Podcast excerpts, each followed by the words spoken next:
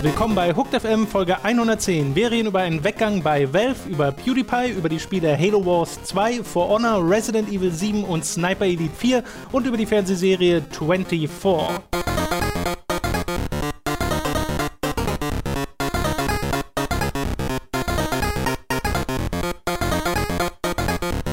Robin, ich habe schon seit Wochen oder gar Monaten das Gefühl, dass diesem Podcast was fehlt am Anfang. Ich weiß. Und deswegen sag doch einfach mal sowas über Formel 1. Irgendetwas, was dir gerade einfällt. Mm, der Gutierrez, oder Gut, oh, wie spricht er aus? Gut, Gutierrez, ich glaube ich ausgesprochen, hatte ein paar Jahre in der Formel 1 als großer, großer Newcomer angekommen, mega Erfolge vorher gefeiert, hat er leider nicht so wirklich was gerissen und ist jetzt in der Formel E ähm, und hat, ist, hat jetzt geheiratet dafür und ist jetzt viel glücklicher als vorher. Ja. Weil der will zwar immer noch gerne Formel 1 eigentlich fahren, aber es hat halt nicht geklappt und dafür hat er die Liebe seines Lebens, seines Lebens Aha. gefunden und äh, hat da jetzt immer noch seine professionelle, ähm, seinen professionellen Spaß am Motorsport mit der Formel E, aber gleichzeitig auch Liebe gefunden privat. Und das ist doch schön. Als kleines, schön. als kleines PS. Verdammte Grüne, dass sie mir die Formel E auf meiner Straße kaputt gemacht haben. Das hatten wir doch schon, Ich Robin. weiß, aber ich wo- wollte nur mal kurz nochmal gegen diese liberale Outrage-Kultur. Für den Kontext, äh, den Podcast von vor zwei oder drei Wochen. Das war, guck mal, das habe ich tatsächlich gestern gelesen, den Artikel. Schön. Bevor wir loslegen äh, mit den News und den äh, Das war ein Spielen. Mini-Formel 1-Ding. Oh, das war ein ganz kleines Formel 1 Genau. Auto. Vielleicht habt ihr das gerade gehört. Äh, bevor wir damit loslegen, ganz kurz die Information, dass der Hooked on Topic Podcast, der ursprünglich letzten Samstag für Patreons und den kommenden Samstag für alle anderen erscheinen sollte, sich um eine Woche verschiebt. Das heißt, alle anderen kriegen den erst übernächsten Samstag und für Patreons kommt er diesen Samstag. Grund ist, dass ich halt letzte Woche äh, Donnerstag, Freitag äh, und jetzt am Wochenende auch noch mit einer Erkältung äh, rumgekämpft habe, die sich sehr äh, zurückhielt, Mhm. was mich sehr freut, weil sie ist jetzt schon wieder so gut wie weg. Mhm. Oder sie verzögert den Ausbruch auf Mhm. Mitte dieser Die Woche. nutzt die Inkubationszeit, um sich zu ver genau, sich zu vermehren. vergrößern, zu, Mhm. zu mutieren. Ich habe zuerst überlegt, ob ich den auch alleine mache, wie einen Livestream. Aber ich dachte mir, das ist vielleicht nicht so spannend. Den Podcast? Ja. Ach so, ja, Hooked on Topic. Robin, Guckt uns auf, heute ist das Topic Robin. Robin. Robin redet Oder. Tom. Und Oh ja, schön.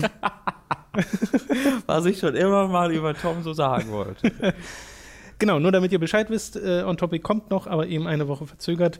Jetzt kommen wir zu den News und fangen an mit Valve und einer Mitarbeiteränderung, denn es hat jemand äh, das Studio verlassen, erneut, und es ist erneut einer der großen Autoren, die noch dort gearbeitet haben bei Valve, nämlich der Leadwriter von Portal 2, der auch bei Portal 1 äh, sehr, sehr viel mitgeschrieben hat äh, und da federführend war, was so diese ganze, äh, die Dialoge Mhm. zwischen GLaDOS und, naja, die Dialoge von GLaDOS oder Monologe von GLaDOS äh, und dann auch Wheatley angeht. Äh, und der hat jetzt halt Valve verlassen, was, Wie heißt der Mann denn? äh, das ist Eric Walpole Ja, ja. äh, was infolge der noch recht jungen Aussage, dass sie weiterhin noch an Spielen arbeiten, dass auch Singleplayer-Titel kommen werden und sowas, jetzt nicht unbedingt ein Ausrufezeichen dahinter setzt. Was natürlich nichts heißen muss, weil sie haben ja noch andere Autoren und sowas. Also da können immer noch mehr als genug Spiele entstehen. Es ist nur nach außen hin, die Außenwirkung ist halt eine eher negative, nachdem der Mike Laidlaw schon im Mhm. letzten Jahr raus ist, der Leadwriter von Half-Life war. Es ist halt sehr schade, dass da Valve seine Autoren gehen lässt. Ja. Ist sehr schade, das Valve. Satz einfügen. Das kann man dann so beliebig weiterführen. ähm, das werden halt, das werden halt coole Multiplayer-Titel und coole VR-Titel, die da gerade Valve baut, da bin ich mir sicher. Ne, Es gab ja auch neulich erst dieses Ding, ne, dass sie auch an einem richtigen VR-Spiel arbeiten. Mhm. Also nicht nur so eine Ja, kleine Demo-Ding, sondern so ein richtiges, richtiges Ja. VR-Spiel. Äh, was bei mir und ich glaube bei dir auch noch so ein bisschen in der Ferne liegt, dessen, was man sich so leisten kann und möchte. Äh, Ja, VR-Headsets, aber auch so, da kann ich überhaupt nicht einschätzen, wie in den nächsten Jahren die Rezeption von VR sein wird, weil ich habe das Gefühl, den, den Hype spüre ich nicht mehr so richtig. Also auch in den Berichterstattungen Mhm. und sowas. Du hast zwar ab und zu noch VR-Sachen und es klingt auch immer cool und hätte ich eins, hätte ich damit bestimmt auch noch meine Freude äh, mit einem Vive oder was auch immer. Aber es gibt wenige Argumente, was so Spiele angeht, wo ich sage, okay, das muss ich unbedingt gespielt haben. Ja, geht mir genauso. Deswegen, also ich bin da jetzt auch gar nicht so tot traurig darüber, dass ich, oh, das kostet so viel, ich würde es gerne. Ne, genau, geht nee, mir auch nicht so. Weil wenn, weil, weil, wenn ich es unbedingt haben wollen würde, würde ich mir irgendwas, würde ich irgendwas verkaufen. Ja. Irgendwie würde ich meine Xbox verkaufen für 20 Euro oder so und dann weiter gucken, wie ich weiterkomme. ja. ähm, aber da würde sich, da würden sich Wege finden lassen. Ähm, aber brauche ich einfach nicht. Also ich warte darauf, dass, bis, bis es dann cooles, äh, coole zweite Version von gibt von den Sachen, die dann hoffentlich ein bisschen ähm, ein bisschen verbessert noch ist, vielleicht sogar kabellos irgendwann äh, und nicht 900 Euro kostet oder was auch immer mit allem drum, eher 1000 Euro mit allem drum und dran, wenn du wirklich auch den, äh, die Room Scale haben willst und die Bewegungsoptionen mhm. mit den Händen und sowas, ähm, weil das finde ich schon dazugehört. Deswegen, also ich, ich, ich freue mich, dass Valve da rein investiert, weil ich glaube, ja, der, der Hype ist da nicht mehr so da, aber das finde ich halt ganz, ganz natürlich nach dem ersten Jahr. Ähm, was ich ja einfach hoffe, ist, dass VR sich einfach als weitere Plattform etabliert und ähm, ja. einfach Spiele dafür erscheinen und die sind dann cool. Und da freuen wir uns darüber, dass die Spiele cool sind und nicht, dass sie für VR erscheinen. Zwingend, weißt du, dass es einfach coole, eine coole weitere Plattform ist, die aber sich halt ein bisschen abgrenzen kann von den anderen Plattformen. Und ich glaube, da sind sie auf einem guten Weg. Also VR, das ist ja kein, kein riesen Flop oder sowas, wo auch Leute alle mhm. sagen, oh nein, das ist ja gar nicht das, was ich mir davon erhofft habe. Sondern die Leute, die es haben, sind ja auch größtenteils habe ich das Gefühl, zumindest zufrieden damit, wenn dann ein bisschen mehr Spiele noch erscheinen würden. Ich, das Gefühl habe ich auch, dass die Leute, die selbst sich PlayStation VR oder so geholt mhm. haben, wo ja viele auch noch skeptisch waren, mhm. dass selbst die ihre helle Freude mit dem äh, Gerät an und für sich haben und auch diverse Titel anspielen können, aber eben noch nicht so wirklich viele. Mhm. Und auch bei Resident Evil 7 habe ich viele positive ja. Stimmen gelesen, die Spaß daran hatten, das in VR zu spielen. Äh, und bei der Vive sowieso, weil das ja technisch nochmal eine ganze Ecke beeindruckender sein mhm. soll.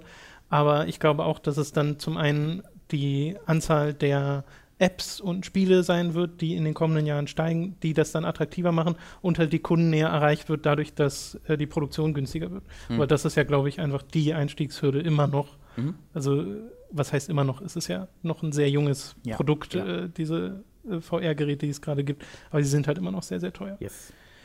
Okay, äh, die zweite und ehrlich gesagt auch schon letzte News äh, ist äh, die ganze Sache, die ganze Story um äh, PewDiePie, der ja jetzt von Disney und den Maker Studios, also dem YouTube-Netzwerk, ähm, dem er gefeuert wurde. Ja, von dem er gefeuert ja. wurde, dem mit dem er lange zusammengearbeitet hat.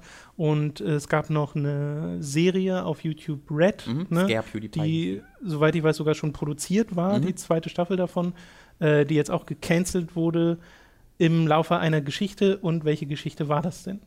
Ja, das ist eine sehr interessante Geschichte, wie ich finde. Da wollte ich halt gerne mal drüber reden. Ähm, das war, also PewDiePie hat so in dem letzten Jahr, würde ich sagen, eine ziemliche Veränderung durchgemacht. Und die fand ich eigentlich ganz cool. Ich hatte irgendwie vor ein paar Monaten irgendwie mal im Juni oder Juli oder sowas mal so gepostet, dass ich den, den gerade ganz cool finde, weil der ist halt weg von Let's Plays gegangen. Die, der macht ganz, ganz wenige Spiele ab und zu noch. Mhm. Ich glaube, der hat Resident Evil 6 ist jetzt gerade zum Beispiel am Spielen. Äh, 7. 6? Entschuldigung. Achso, 7. ähm, aber der ist halt insgesamt ein bisschen weg davon gegangen und hat halt einfach so ja, so H3, H3 Productions mäßig, so teilweise Reaktionsvideos, einfach so kreativen Content abseits von Let's Plays Reaktionsvideos kann ich ähm, das Beispiel. Nee, also das, das waren jetzt weiß, Reaktionsvideos und Komma. genau. ähm, den ich halt, den ich halt äh, ganz, ganz cool fand und ganz unterhaltsam fand. Ähm, aber da habe da so nach und nach ist er halt immer mehr in diese Schiene gefahren von Schockhumor, wo ähm, er so in diese so diese ich nenne jetzt ein paar Namen, keine Ahnung, mit denen wir was anfangen können, aber wenn ihr mit denen was anfangen könnt, dann wisst ihr, was ich meine, so iDubbbz-mäßig, ne, wo dann halt einfach schockiert wird, um es schockieren zu willen, das ist dann der Witz. Und dass sich Leute darüber ärgern, ist der Witz. Und Outrage Culture ist der Witz. Ähm, und da äh, hat er dann für sich gefunden, dass er extrem gerne zu dem schönen alten Nazi-Witz greift.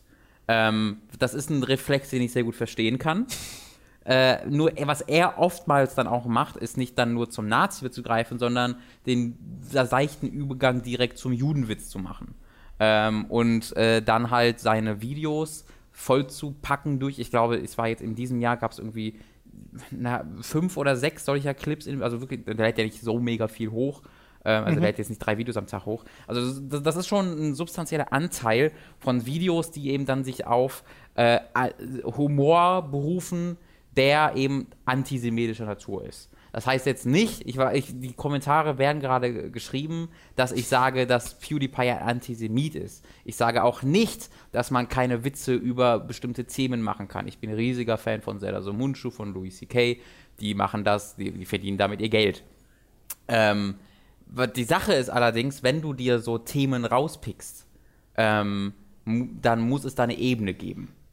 Dein Witz kann nicht einfach nur sein, ha, Juden wurden vergast. Und das macht PewDiePie. Was PewDiePie halt immer gemacht hat, war, hey, Juden sind tot gewesen. Ist das eine, ha, ha, ha. Und dann ging es weiter, ohne dass da jetzt mhm. irgendwie reflektiert wurde oder so. Und dann ging es zum nächsten Witz. Ähm, und er, ich, also ich bin mir sehr sicher bei ihm, er, er hat da auch nicht darüber nachgedacht. Das war halt so mhm. der Gag, das ist absurd, dass ich darüber äh, mich lustig mache, weil es eigentlich schlimm ist. Haha, da sind Leute schockiert, weiter geht's. Aber man, bei solchen Themen reicht das nicht.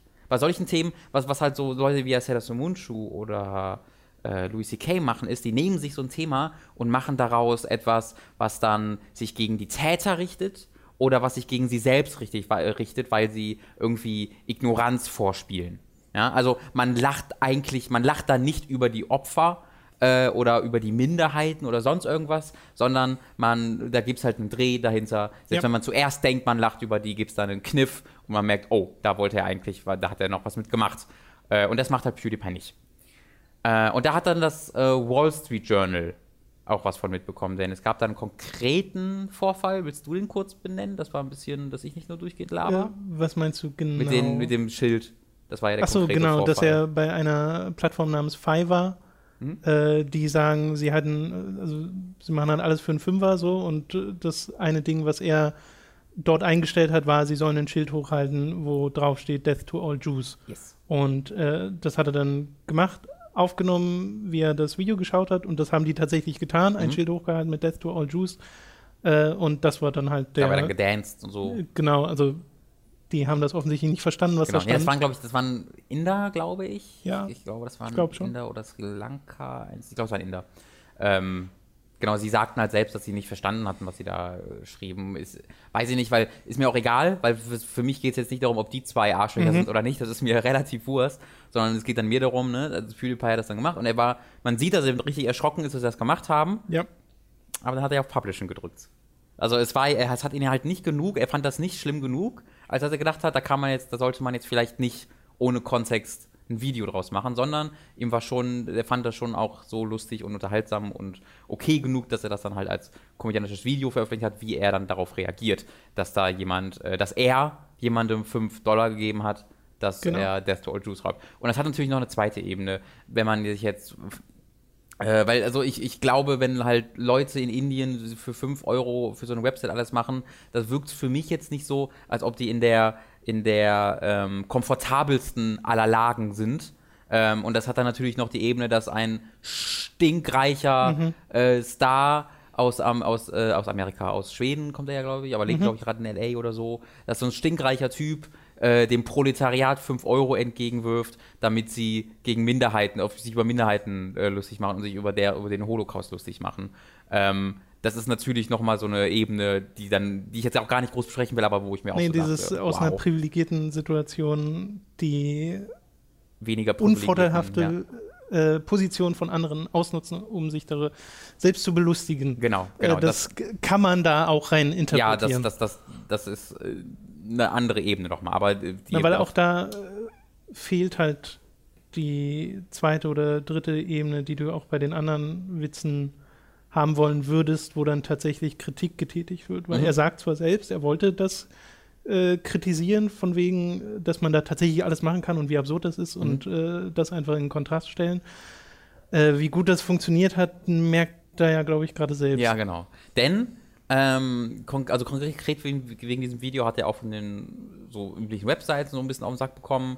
Ähm, aber wie man weiß, man darf ja sich über nichts ärgern, weil sonst ist ja Outrage, Outrage kalte, deswegen war auch da so die Reaktion war schon so, äh, Dude, aber war jetzt nicht groß. Aber dann hat eben das Wall Street Journal, was ein sehr ja, respektierte Mainstream-Outlet ist, eine Zeitung, hat natürlich auch eine Website und so weiter, ähm, hat eben äh, sich an Disney gewandt und hat gefragt, hey, was ist denn euer Kommentar dazu? Wir, wir schreiben darüber einen Artikel. Ähm, was ist euer, euer Kommentar dazu? Also, dass die gemerkt haben, dass in den letzten Wochen diese Videos mit Genau, ich weiß, ich, ich glaube, das war schon konkret auf das Death to All Jews Ding bezogen. Okay. Genau, und äh, aber halt als Rahmen dafür haben sie natürlich gesagt, ja, das ist jetzt nicht das erste Mal, dass er, äh, dass er Antisemitismus als äh, humorige Einlage ja. benutzt. Ähm, und da hat dann Disney anscheinend sehr, sehr schnell kalte Fü Füße bekommen. Ähm, als gesehen haben, dass das so in, den, in, in so einem Mainstream-Outlet ähm, Achtung gewinnt und haben dann eben ähm, als äh, direkte Folge wie du schon gesagt hast, ähm, diese, den, äh, den Kanal, also PewDiePie quasi gefeuert, den Kanal entfernt von, ihrer, von ihren Netzwerken. Sie haben die Serie eingestellt und sie haben halt dieses Preferred Sponsoring, äh, Preferred, doch, Sponsoring, dass er Stimmt. mehr Geld für Werbung bekommt quasi, ähm, was die Top-Nutzer von YouTube äh, bekommen, hat er auch, haben sie auch eingestellt äh, für ihn. Äh, und äh, das haben sie dann halt eben dem Wall Street Journal gesagt, hier, das sind die Konsequenzen, die wir rausgezogen haben. Und darüber hat dann Wall Street Journal einen Artikel geschrieben.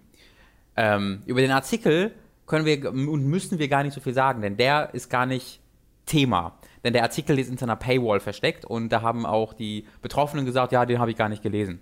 Sondern worüber die sich, worüber sich jetzt aufgeregt wird von PewDiePie und von Freunden wie zum Beispiel H3, H3 Productions, ist ein Video, das das Wall Street Journal da produziert hat.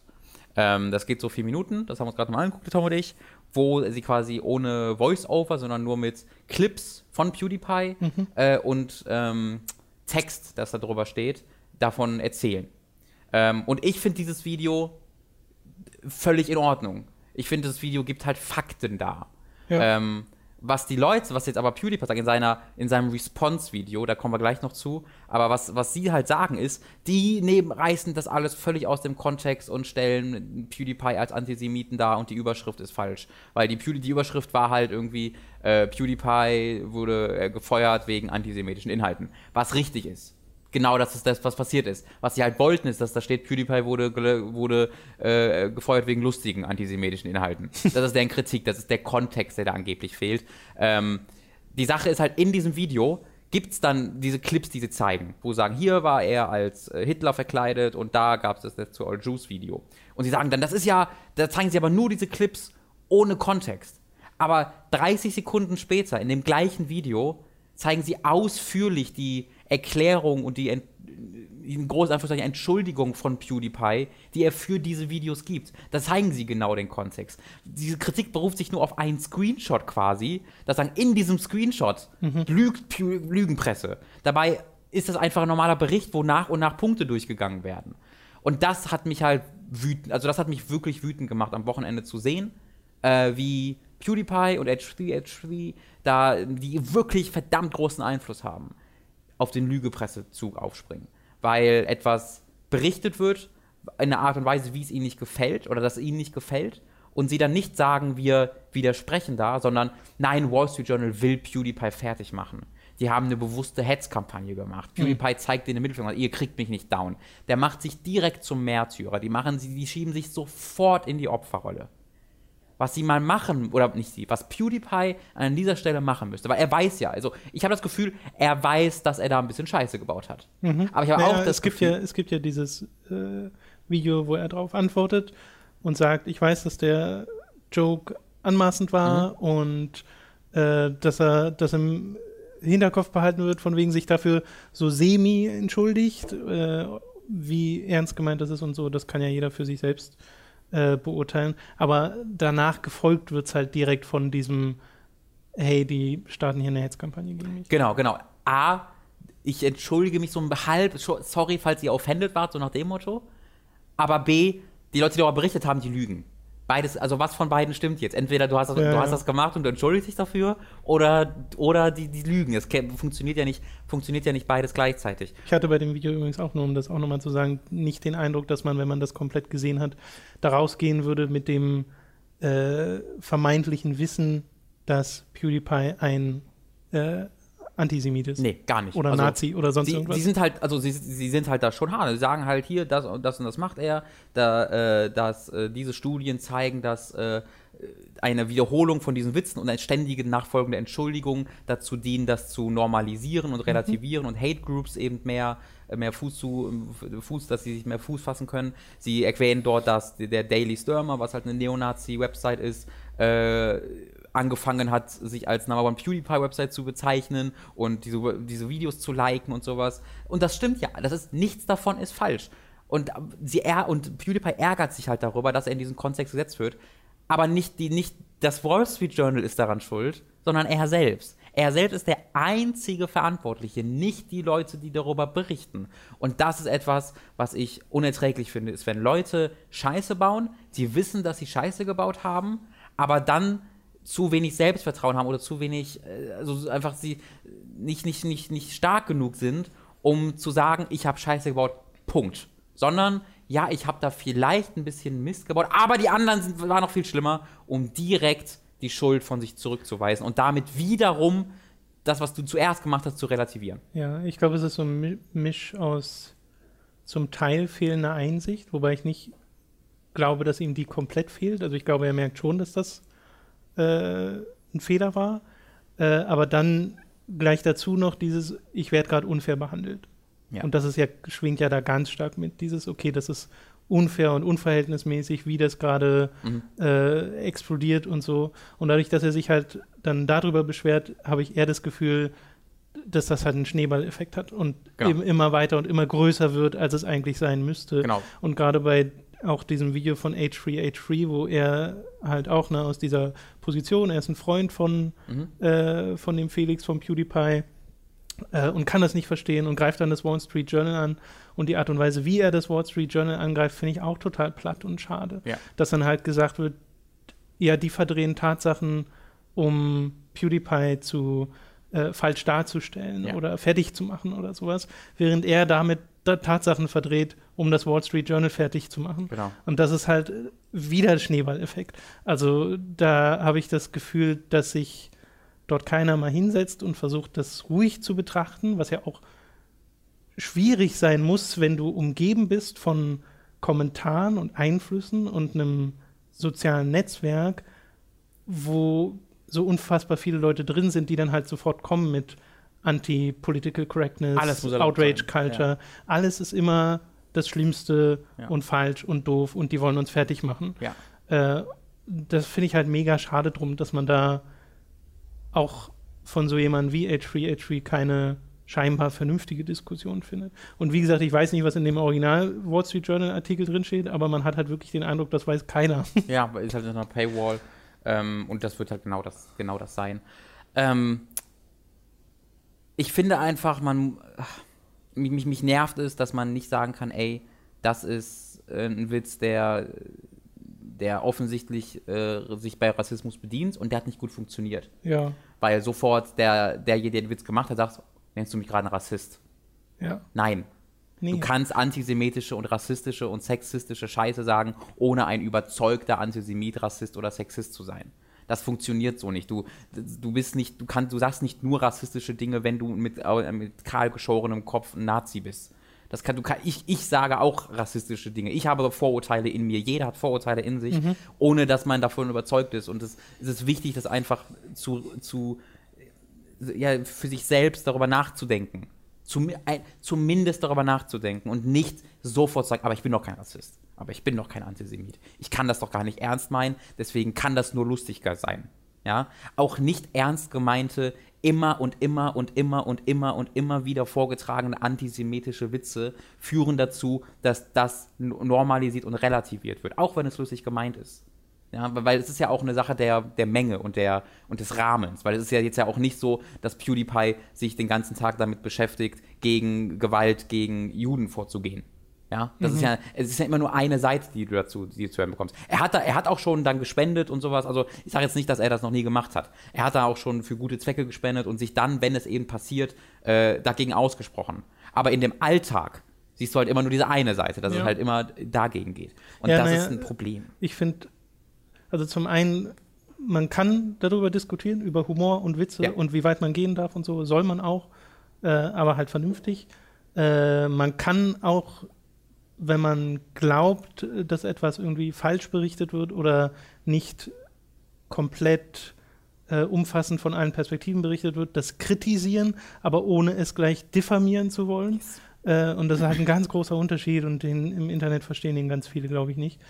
Äh, und das dritte Ding an der ganzen Sache, mir ist PewDiePie als Person, als Typ auch nicht mal unsympathisch oder so. Nee, mir auch nicht. Ich, ich finde, der wirkt wie ein total sympathischer Kerl Ja. und ich glaube dem total, dass er nichts Böses damit gemeint hat und nie etwas Böses damit meinen wollte.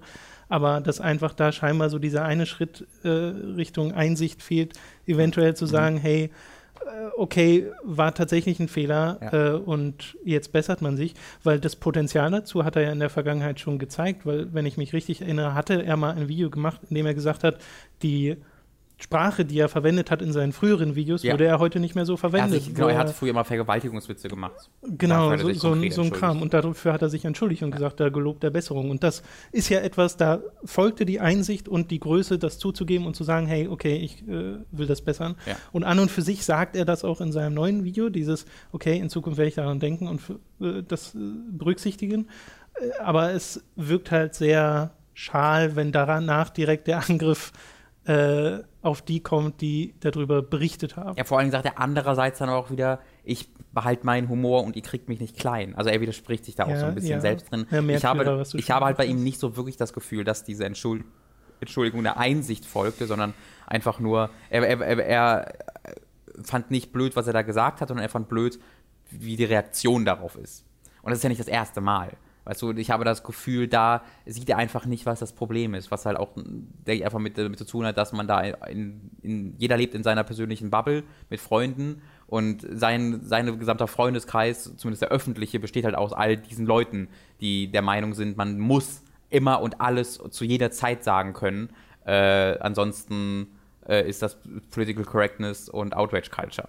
Ähm, und ich glaube, wenn du da halt immer diese Bestätigung bekommst, ähm, das ist dann, das ist halt dann vielleicht nicht so ganz gut für, für die Sache. Es Ja, die Real Ja. äh, ganz gerecht, die Realität jetzt halt ist, dass es halt Autoren gibt vom Wall Street Journal und ich war vorhin bei einer auf Twitter Mhm. und du merkst, wenn du einfach nur über Twitter bei ihr, ihr browst, nichts von dieser Sache, Mhm. aber wenn du auf irgendeinen der Posts browst, ist da halt so ein Rattenschwanz dran an Wüstenbeschimpfungen und Ja. Beleidigungen und das finde ich ist dann immer so Das sind, Journal das, das, sind, Das- das, sind Journalisten. Das, das- sind Journalisten, die über eine, über eine Faktenlage berichtet haben. Das, das muss man sich immer im Kopf so- rufen. schade drum. Und sicherlich gibt es auch äh, da draußen Berichte und Berichterstattung, die sich, die mit einer gewissen Häme über so jemanden wie PewDiePie äh, berichten, was dann auch nicht okay ist. Und wie gesagt, das meinte ich halt, man kann solche Sachen auch kritisieren, aber ohne gleich äh, mit der Mistgabel zu kommen. Ja. Und ich hoffe, dass wir in unseren Kommentaren, wenn ihr jetzt darüber diskutieren wollt und selbst der Meinung seid, äh, dass wir in irgendeiner Hinsicht falsch liegen, dass ihr das auf eine Art und Weise tut, die nicht gleich heißt, oh Gott, ihr habt ja keine Ahnung, denn Genau. und so. Oder ich mag euch ja, aber. Es ist, es ist, genau, ich, Das- ich, das- ich mag euch, aber ihr seid da völlig auf der falschen, ihr seid da, ihr liegt da falsch, Punkt. ja. Ich, ich, lade alle dazu, eine andere Meinung dazu zu haben. Formuliert die nur bitte vernünftig, da geben wir uns ja auch Mühe. Es gibt noch eine weitere Ebene, die mich äh, an dieser Sache sehr äh, ein bisschen, oder ein bisschen stört, die ich noch kurz reinbringen wollte. Äh, nämlich, der Mann ist halt ne, der größte YouTube-Star, der glaube ich, 54, 53 Millionen Abonnenten und hat sein, seine Zielgruppe eben aufgrund dieser Let's Plays aufgebaut, eine sehr junge Zielgruppe. Und dann hat er sehr, also hat er diesen Cut gehabt, ne, von ich mache jetzt Let's Plays und schrei da und schrei da rum, zu ich mache jetzt diese Sachen mit äh, sehr, mit, mit, mit sehr provozierenden Witzen und Humor.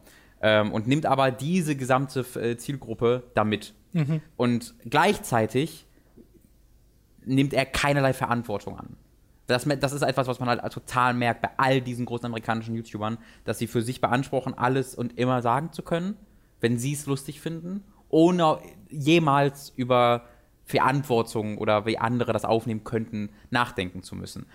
Die Sache ist, wenn du 53 Millionen Abonnenten hast und einer der einflussreichsten Menschen der modernen Medienwelt ist und so wirklich, findet PewDiePie so scheiße, ihr wollt, das ist nun mal der Fall, wenn du Mhm. 53 Millionen Menschen auf YouTube äh, in, in, in, den- in den Abo-Boxen erscheinst. Dann hast du eine Verantwortung und du hast eine nochmal deutlich größere Verantwortung, wenn du diese, diese sehr junge Zielgruppe in diesen Content mitnimmst. Das heißt, was er machen könnte, und da hätte ich, das, das würde ich an seiner Stelle wahrscheinlich machen, weil er sagt halt, einerseits findet er das scheiße, dass er so viel Aufmerksamkeit von den Medien bekommt und sowas, weil er ist ja nur der PewDiePie. Er, er scheint für sich halt gar nicht zu erkennen. Hey, dann mach dir einen neuen Kanal.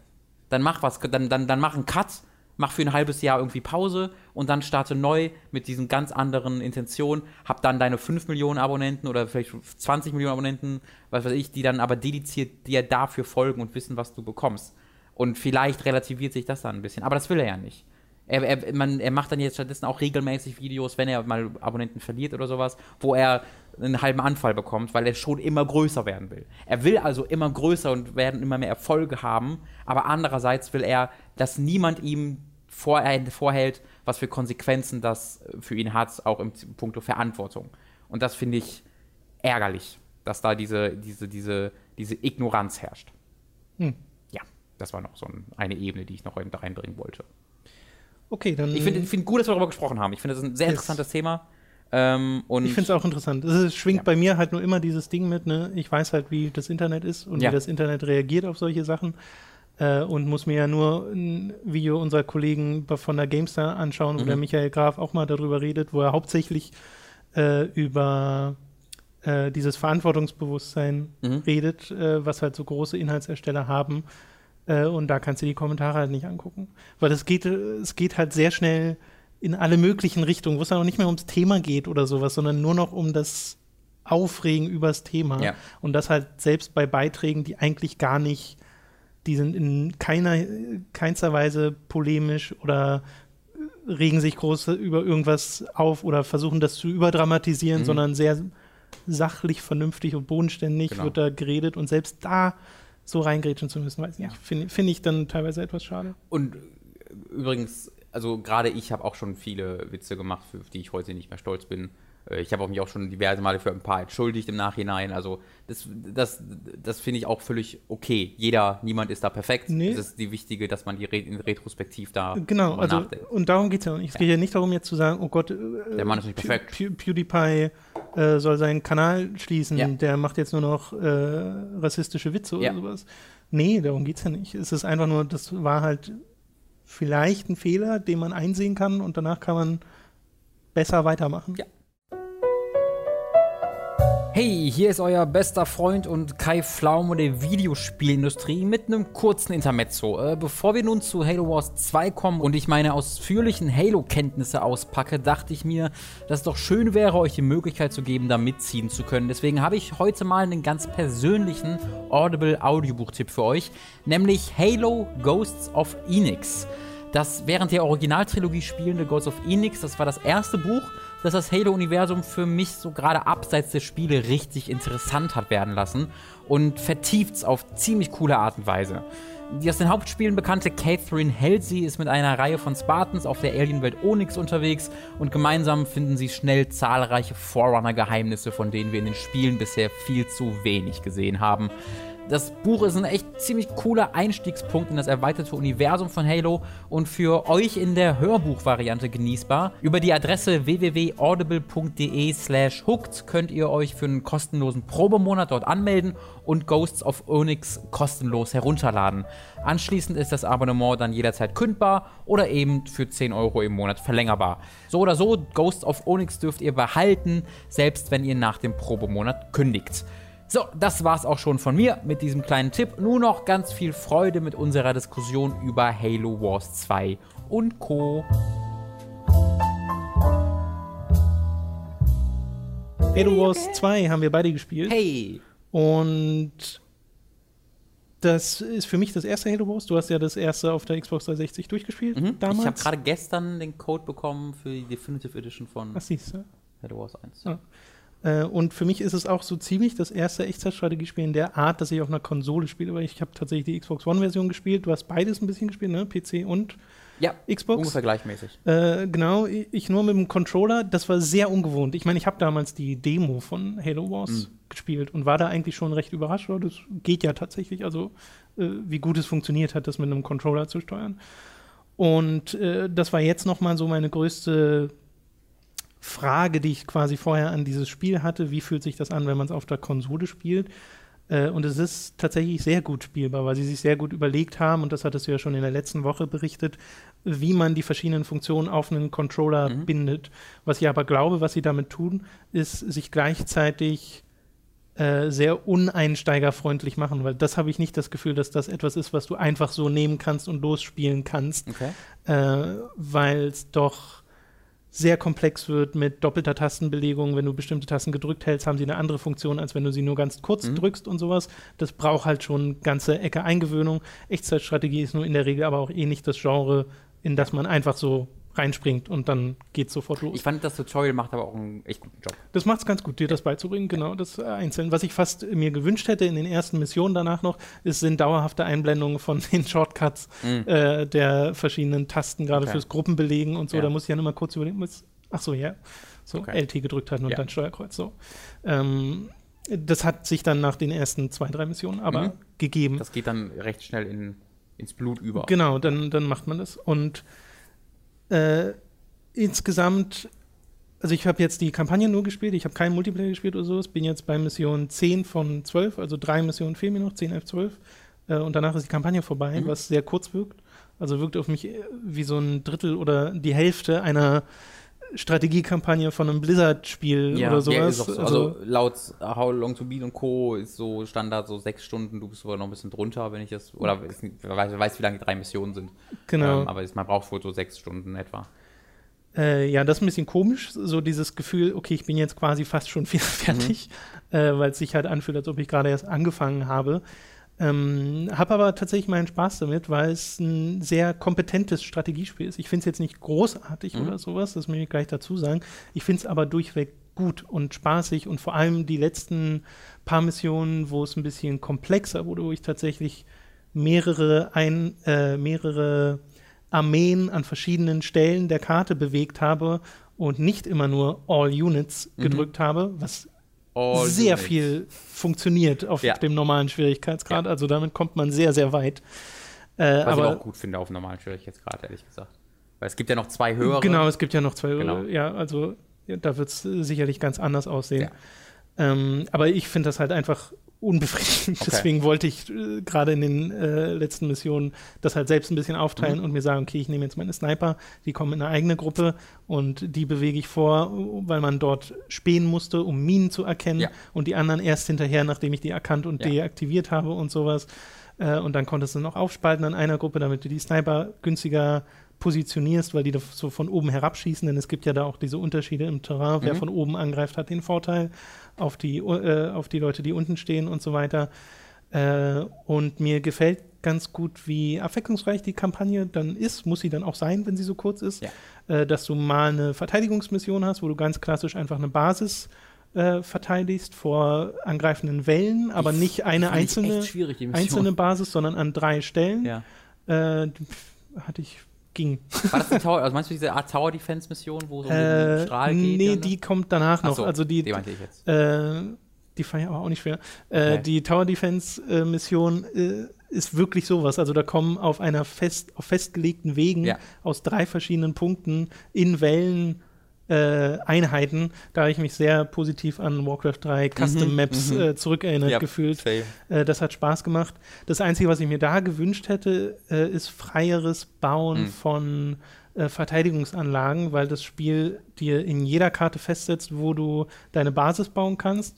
Äh, und da gibt es ja die Hauptbasis, wo du mehrere modulartig mehrere andere Gebäude ranklemmen kannst. Falls ihr Kampf um Mittelerde gespielt habt, da war es ähnlich.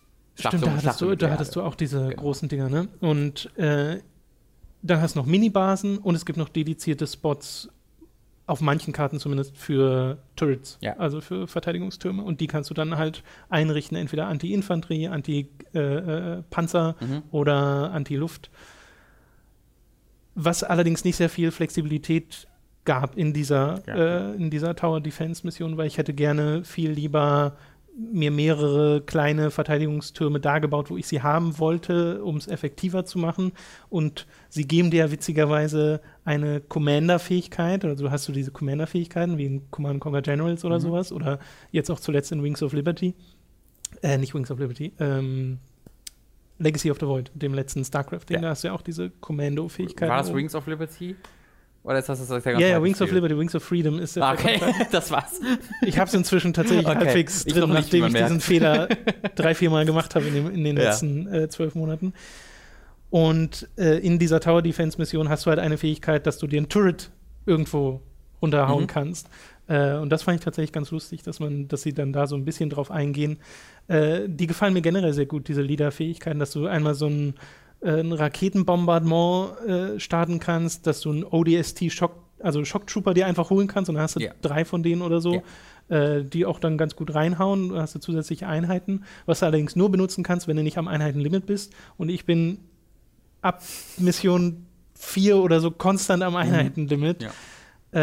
Äh, aber ich glaube, das, was mir am meisten fehlt, ist wirklich Flexibilität im Basenbau, weil die Basis, also ich baue halt immer auf die gleiche Art und Weise, Mhm. weil ich es nie anders machen muss.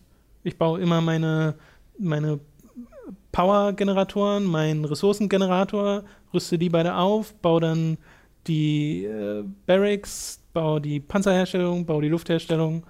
Fertig. Okay, ja, ich wechsle das schon immer so ein bisschen durch, weil ich manchmal mir denke, okay, jetzt, bau, jetzt baust du später lieber äh, die Barrack oder die, die Luftherstellung äh, baust du später an so einer Minibase und äh, sammelst jetzt erstmal ein bisschen mehr Ressourcen oder sowas. Aber nichtsdestotrotz, du hast natürlich Ja. völlig recht, die äh, Flexibilität, die du hast, ist da sehr, sehr begrenzt. Ähm, was aber, glaube ich, auch nötig ist für das Spiel, damit es gut funktioniert auf diesem Controller.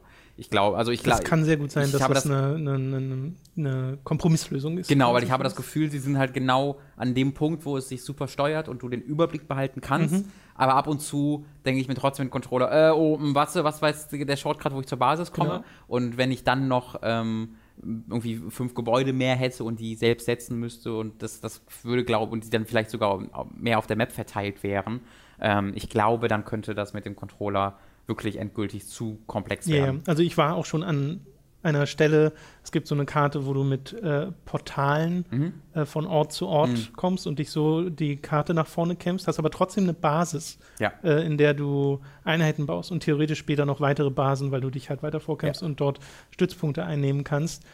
Äh, und da hatte ich auch so dieses Ding, okay, ich weise die Gruppen zu, ich will ein paar Leute zur Verteidigung in der Basis unten lassen. Mu dann musst du die ja von Portal zu Portal wirklich Mhm. klicken. Und äh, direkt vor deiner Basis ist so ein Schlachtfeld, wo ständig äh, Ionenimpulse einschlagen, wo halt äh, der Feind die ganze Zeit äh, Sachen wegplasmat. Äh, da darfst du also nicht lang.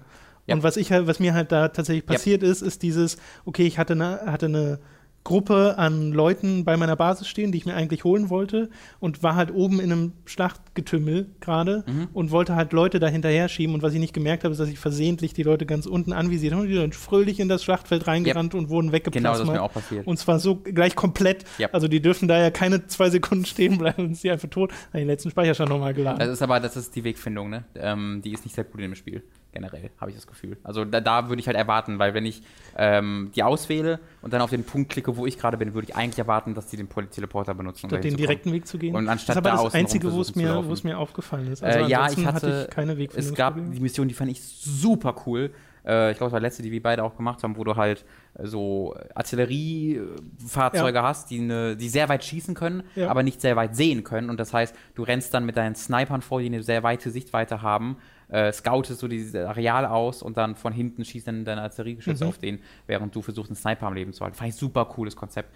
Ähm, da hatte ich mit den, mit den Fahrzeugen, die haben sich, weil du, du musst die quasi in so einen Be Belagerungsmodus setzen. Genau. Ähm, was auch schon so ein bisschen flimsy ist, weil die Fähigkeit ist halt, also du musst quasi auf der Tastatur R drücken, auf Kontrolle glaube ich X, nee Y, Y. um die Spezialfähigkeit zu nutzen. Und es ist nicht so, dass du quasi Spezialfähigkeit auswählst und dann drückst, sondern da, wo du gerade mit dem Cursor bist, in der Sekunde, wo du dann Y oder R drückst, da nutzt sie die dann sofort. Also es gibt keinen Zwischenschritt, Ja. wie wenn du bei Warcraft äh, irgendwie deine, eine deiner vier Fähigkeiten benutzt wirst und dann klickst du irgendwo hin, sondern du drückst auf R oder auf Y und dann wird sofort da gemacht. Ähm, und das fand ich ein bisschen, Also das fand ich äh, komisch. Gerade auf dem PC war das sehr, sehr komisch. Ich kann mir vorstellen, dass es auch im PC komisch war. Auf dem Controller hatte ich nicht, also hatte ich nicht das Gefühl, dass das irgendwie hakelig wirkt. Das wirkte tatsächlich sehr natürlich. Ja, was die da gemacht haben bei mir war halt, wenn ich dann vier, fünf von diesen Codecs ausgewählt habe, so hier heißen die, und dann auf den Punkt R gedrückt habe, hat halt einer sich da ausgebreitet und alle anderen sind so komisch um den rum erstmal 30 Sekunden gefahren, bis die eine so, andere Stelle ja, in der ja. Nähe gefunden haben. Und dann war zwischen denen eine riesige Lücke, aber diese Hitboxen waren offensichtlich so groß, dass da die Fahrzeuge dahinter nicht mehr durchgekommen Ja. sind. Aber da rechts waren, aber also sobald irgendwas den Weg versperrt, weiß die KI gar nicht mehr, was jetzt überhaupt Okay. passiert. Ähm, also die ist jetzt nicht so wirklich furchtbar, aber sie könnte besser sein, wie ich finde. Okay. Ähm, aber ich stimme dir auch zu, also ich, mir gefällt es, glaube ich, noch mal einen Tacken besser als dir. Mir gefällt es tatsächlich sehr gut, weil hast ich halt den Halo- den Bonus noch. Halo-Bonus Der habe, genau. halt so wenn ich bisschen. halt die Geräusche höre, Ja, ja. wenn ich das sehe, das gibt mir total, allein wenn ich halt jemand All Units sagen höre, das erinnert mich so total an Halo 1, Halo Wars 1 äh, und das gibt mir total viel. Ja, es ist, Ähm, ist eine sehr interessante Geräuschkulisse, wenn man später viel hin und her wechselt und dann immer Group 4, Group 1, Local Units, Ja. All Units, Local Units. Wirklich jedes Mal das ist halt auf dem. PC weniger, weil du dann viel mehr halt auf der Map, du kannst ja einfach auf der Map irgendwo hinklicken und Ja, dann ja, ja. geht das natürlich ein bisschen fixer. Ähm, um mal kurz bei der Steuerung noch zu bleiben, die PC-Steuerung ist ein bisschen, also die, die ist insgesamt gut, Mhm. aber du merkst an Stellen immer wieder, dass es eine Portierung ist. Zum Beispiel, wenn du viele verschiedene Einheiten ausgewählt hast, hast du in jedem äh, RTS unten dann deine, deine Einheiten, die aufgelistet sind, die du gerade ausgewählt hast, in so einer Reihe. Mhm. Ähm, und was du halt gewohnt bist von echten Strategiespielen, ist, dass wenn du eine spezielle Einheit davon auswählst, klickst du einfach auf die unten in dieser, in dieser Ja. Reihe von den, von den ähm, Porträts. Das geht hier nicht. Du kannst sie nicht direkt anklicken, weil auf dem Controller, auf dem Controller drückst du ja RC Ja. und LT, um da durchzuswitchen. Und du musst es auch auf dem PC mit dem Mausrad da durchswitchen. Was dann wiederum dazu führt, dass du, um zu zoomen, raus um Alt halten musst und dann das Oh Mausrad nein. benutzen musst. Und das ist halt weird. Das ist wirklich weird. Das ist halt echt weird. Also, das sind nur zwei, drei Beispiele. Insgesamt funktioniert das schon trotzdem gut. Aber es gibt diese zwei, drei Beispiele, wo du merkst, ah, das ist ein Port. Ja, ne, ich glaube, das Ding ist, eigentlich äh, müsste man ein komplett neues Interface machen, wenn man Ja. äh, für PC das Strategiespiel entwickelt. Äh, ich Und das haben sie teilweise auch gemacht. Zum Beispiel das äh, Grouping funktioniert halt eine Steuerung 1, 2, 3, 4, 5, 6, 7, 8, Ja. 9, 10. Ja, da hast du nicht mehr dieses radiale Menü, wo du vier Gruppen auswählen kannst, sondern du hast einfach zehn Menüs, äh, zehn Punkte, Okay. wo du. Also sie haben es Also ein teilweise bisschen angepasst. Ja, genau. Ja, ich finde ja immer noch, dass äh, meine Lieblingsstrategiespiel-Interfaces sind halt die von dem Blizzard-Spiel. Ja. Äh, weil ich das total, immer noch total gut finde, dass du diese untere Leiste hast. Ja, es wird was vom Schlachtfeld blockiert, aber ich habe diese untere Leiste, habe von meiner Einheit immer im Blick, welche Fähigkeiten sie hat Ja. und welche Stats sie hat. Deswegen hatte ich auch nur in Warcraft und Starcraft bisher wirklich immer das Gefühl zu wissen, wie stark meine einzelnen Einheiten gerade sind, was ist ihre Angriffskraft, es wird mir halt immer angezeigt. Mhm. Äh, und das Gefühl geht mir zum Beispiel in Halo ein bisschen verloren. Mir Ja. wird zwar in den, wenn ich sie baue, die Einheiten, wird mir angezeigt, gegen welche äh, Einheitentypen sie stark sind, also ob sie jetzt gegen Infanterie stark sind Das oder gegen genau, Lufteinheiten ziemlich und cool, so. Ja. Äh, genau, einfach mit so farbkodierten Symbolen. Ja. Äh, das ist smart. Äh, aber wenn ich dann auf den Einheiten drauf bin, da kriege ich kaum Es kommt drauf Informationen. an, wenn du einzelne Einheiten, also wenn du Einheiten vom gleichen Typ hast, steht unten links immer Anti-Infantry oder Anti sonst ja, irgendwas. aber, ich habe kein Gefühl dafür, wie stark die sind. Was ist, was ist die Angriffs- und Verteidigungskraft dieser einzelnen ge- aber ich Einheiten? glaube, das braucht das Spiel tatsächlich nicht. Nee, ich habe auch nicht das Gefühl, dass das jetzt darauf äh, ausgelegt ist Ja. oder sowas, aber ähm, es kommt mir zumindest auf den normalen Schwierigkeitsgrad auch eher, eher wie ein seichtes Strategiespiel vor, Mhm. das natürlich mit Sicherheit daran liegen wird, wenn wir uns jetzt eins höher stellt, äh, ist es halt komplexer, aber diese Informationen, dann hätte ich sie gern, weißt du, Mhm. wenn ich dann genau wissen will, äh, die eine Infanterieeinheit gegen die andere Infanterieeinheit, Mhm. wie viel mehr Okay, ja. Angriffspunkte. Angriffspunkte oder was auch immer, wie auch immer das Spiel das im Hintergrund berechnet, hat die denn. Das stimmt, Ähm, Das ist aber nur eine kleine Beschwerde. Insgesamt äh, merke ich, wie viel Spaß ich daran habe, einfach mal wieder so ein klassisches Echtzeitstrategiespiel zu spielen, Ja. weil das ist es dann im Kern. Es ist Ja. ein sehr klassisches Echtzeitstrategiespiel äh, mit schönem, abwechslungsreichen Missionsdesign und äh, das gibt es halt momentan nicht mehr so oft. Äh, Wings of Liberty, ach, Wings of Liberty, so. ja. Legacy of the Void äh, war Ende 2015 Hm. inzwischen schon wieder, ist also auch schon wieder ein bisschen her. Und davor war Grey Goo mal eins, das ich gespielt habe, falls sich irgendjemand noch daran erinnert, was sich so an Command Conquer angelehnt hat. Äh, das hat mich ultimativ aber ziemlich enttäuscht. Da war ich in der, gerade in der Kampagne so, so gar nicht dabei und das war auch, hatte keine gut designten Missionen, äh, meiner Meinung nach. Und das macht Halo Wars 2 hier deutlich besser. Und es belohnt dich zudem mit unfassbar hübschen Zwischensequenzen. Äh, und da habe ich halt diesen Blizzard-Effekt, weil Mhm. das ist einfach auf dem Niveau, wenn nicht darüber. Das Ja. ist einfach so unfassbar hübsch. Ja, genau, das sind halt wieder die Blur Studios, die auch Ja. zum Beispiel die Knights of the, äh, nee, The Old Republic äh, Zwischensequenzen und Trailer gemacht haben. Die, also immer wenn ihr ultra geile CGI-Sequenzen in der Videospielindustrie seht, kommen die eigentlich von den Blur Studios und das ist auch hier wieder der Fall. Ähm, es ist, ich, was, was sagst du zu der Geschichte als jemand, der jetzt nicht so mega involviert ist in den Halo-Kanon? Äh, sehr klassisch. Ich finde, es ist eine sehr klassische Militär gegen Alien-Geschichte. Ich finde den, also dieser Atriox ist ja. Ja. der große Gegenspieler von der Rasse der Brute, Ja. die so affenähnliche Entschuldigung, Tom. Riesen. Was? Bru Brood ist nur wie die Menschen, so, wie die Menschen sie nennen. Okay, Volks alles klar. heißt Gilhané. Ja, das merke ich mir nicht. äh, Auch wenn du nächstes Mal Grunt sagen willst, merke dir Ungoi. Dankeschön. Ungoi. Ungoi. Okay. Äh, ich bin der Meinung, das habe ich sogar schon mal gelesen Ja. im Spiel. Äh, der andere Begriff sagte mir nichts. Die, der Atriox, wie der ein, eingeführt wird in der allerersten Cutscene, ist super cool. Ja, Äh, da hat er eine unglaubliche Präsenz und danach ist er weg du siehst ihn nicht für mehr eine ganze, ganze du hörst ihn Weile. ab und zu mal. Genau, und jetzt, zum- jetzt kam er nochmal vor, gerade erst in einer Cutscene äh, nach äh, Mission 9. Äh, und das finde ich halt ein bisschen schade. Ja. Also so dem Bösewicht ein bisschen mehr Präsenz geben hätte, glaube ich, geholfen. Und ansonsten hast du halt General Cutter, der ist ein General, so, das ist Mhm. sein Charakter. Und du hast die AI und die hat noch den meisten Isabel, äh, genau. Die Isabel, die hat noch die meisten, äh, die meiste Charakterisierung, die stattfindet, weil sie halt äh, von den, von einer bereits verlorenen UNSC-Gruppe kommt, wenn Mhm. ich das richtig verstanden habe, die schon mal zerstört wurden von den Banished. Sie hat also diesen Rachegedanken. Äh, sie äh, kommt halt von der, also du bist ja auf der Arche unterwegs und da Genau. genau war sie unter, war Genau. sie vor dir unterwegs und hat halt zugucken müssen, wie all ihre Menschen, Freunde Äh, ja. abgeschlachtet wurden. Von Und ich meine, es ist ein, immer noch ein weirdes Konzept mit diesen AIs, dass denen so viele Emotionen reinprogrammiert werden, obwohl sie nach sieben Jahren oder sowas abgeschaltet werden sollen. ja, weißt du, was ich mich, mich da ärgert, als jemand, der viel zu viel sich mit Halo auskennt? Ja. ähm, diese KIs sind eigentlich so interessant, weil das wird dir nicht reinprogrammiert, wie die drauf sind, sondern sie entscheiden das selbst. Es gibt Okay. KIs, die sind einfach, haben keine Emotionen, weil die sagen, das ist mir, nützt mir nichts. Aber äh, so eine KI, die halt viel mit Menschen interagiert, weiß halt, die kann besser und schneller mit Menschen interagieren, wenn sie deren Gefühle lesen kann und Mhm. sowas und deswegen denen auch das Gefühl gibt, dass sie wie ein Mensch ist. Ähm, und was aber bei Halo ist, ist, dass du nur diese, du hast nur die hübschen Frauen. Weißt du, oder in Halo Wars 1 war, da, war die KI so ein, das war eigentlich ziemlich cool. Das war so, eine, so, eine, so, ein, so ein Typ, der wie so ein Zweiter Weltkrieg Fighter-Pilot angezogen war und auch sich so verhalten Und hat. in welchem Halo? Im Halo Wars 1. Ach so. Ähm, das war ganz cool. Oder was Halo? Ich glaube, es war Halo. Ich bin mir ganz, nicht ganz sicher. Aber so in der, in der erweiterten Halo-Kanon gibt es halt einfach eine KI, die heißt halt Blackbox, weil es einfach eine schwarze Box ist, weil die sich nicht dafür interessiert, irgendwas auf, für Menschen so auch nur den Oder- kleinsten Prozess darum zu verschwenden, irgendwas aufrechtzuerhalten, sondern er ist halt ein fucking awesome KI, also einmal ficken und der macht halt seinen Scheiß.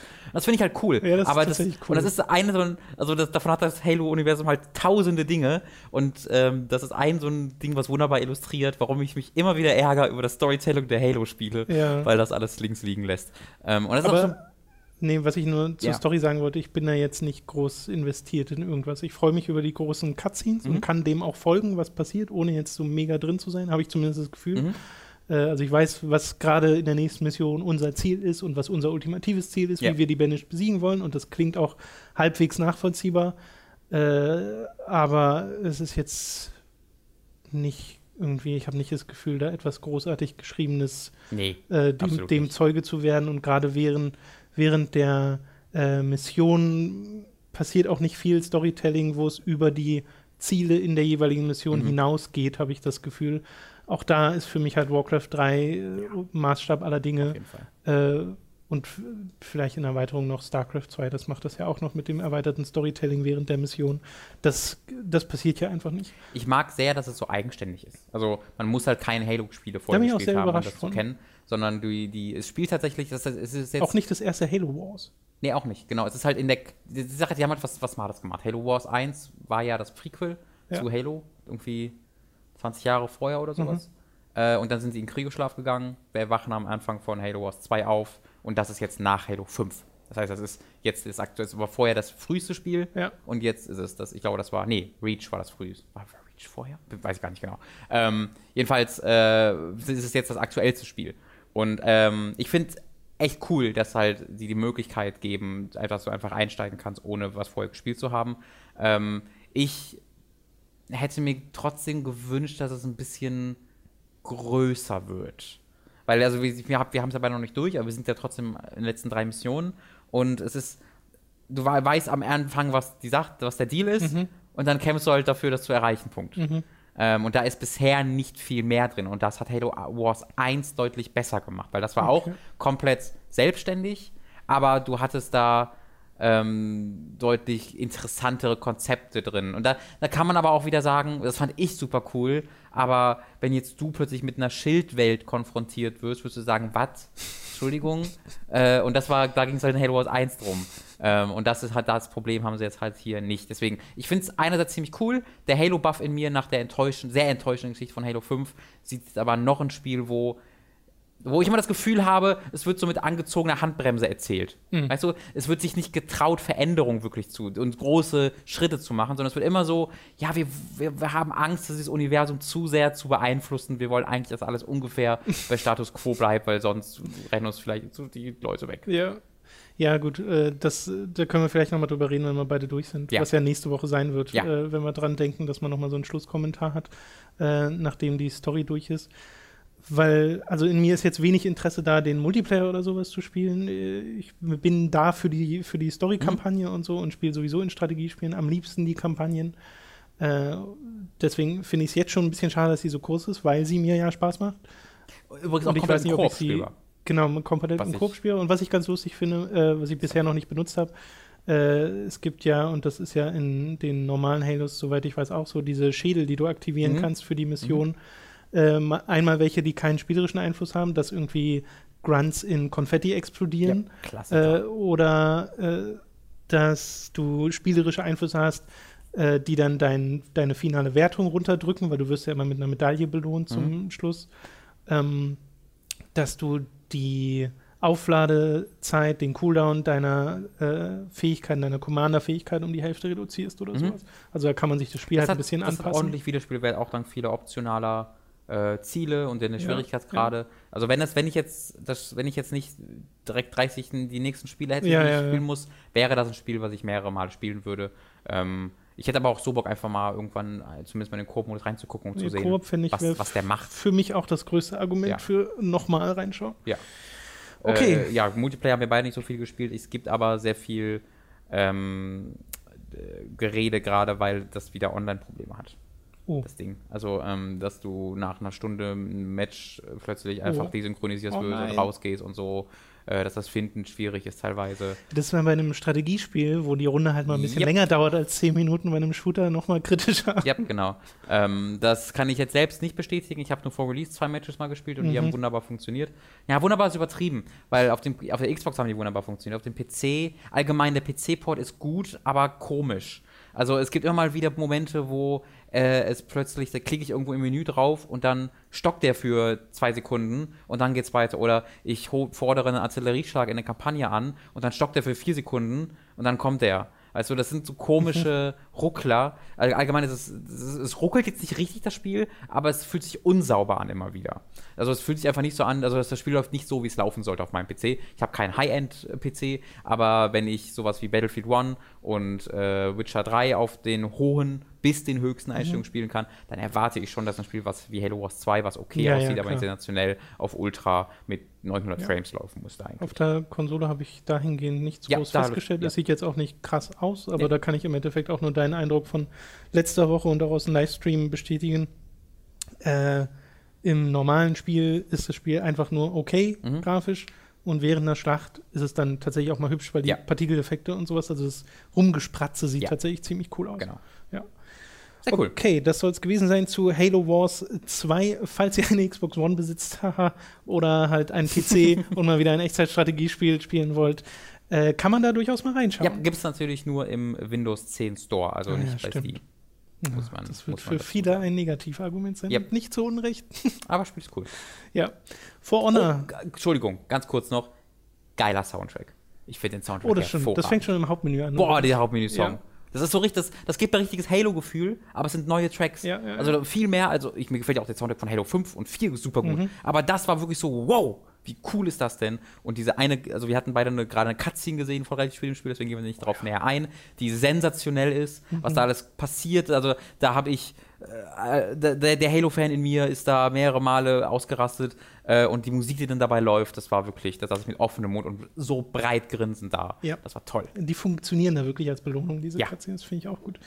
For Honor, die Überleitung wollte ich gerade machen, weil du hast For Honor gespielt, nicht nur im äh, Livestream, nehme ich zumindest an, Mhm. äh, sondern auch so ein bisschen. Im Livestream habe ich festgestellt, ich habe dir aus der Ferne zugeguckt, während ich zu Hause äh, husten und schniefend rumsaß, äh, habe ich für Ich habe mich hab's gespürt. fest Mit so urteilenden Augen immer genau den gespürt. urteilenden Blick gefühlt ganz tief.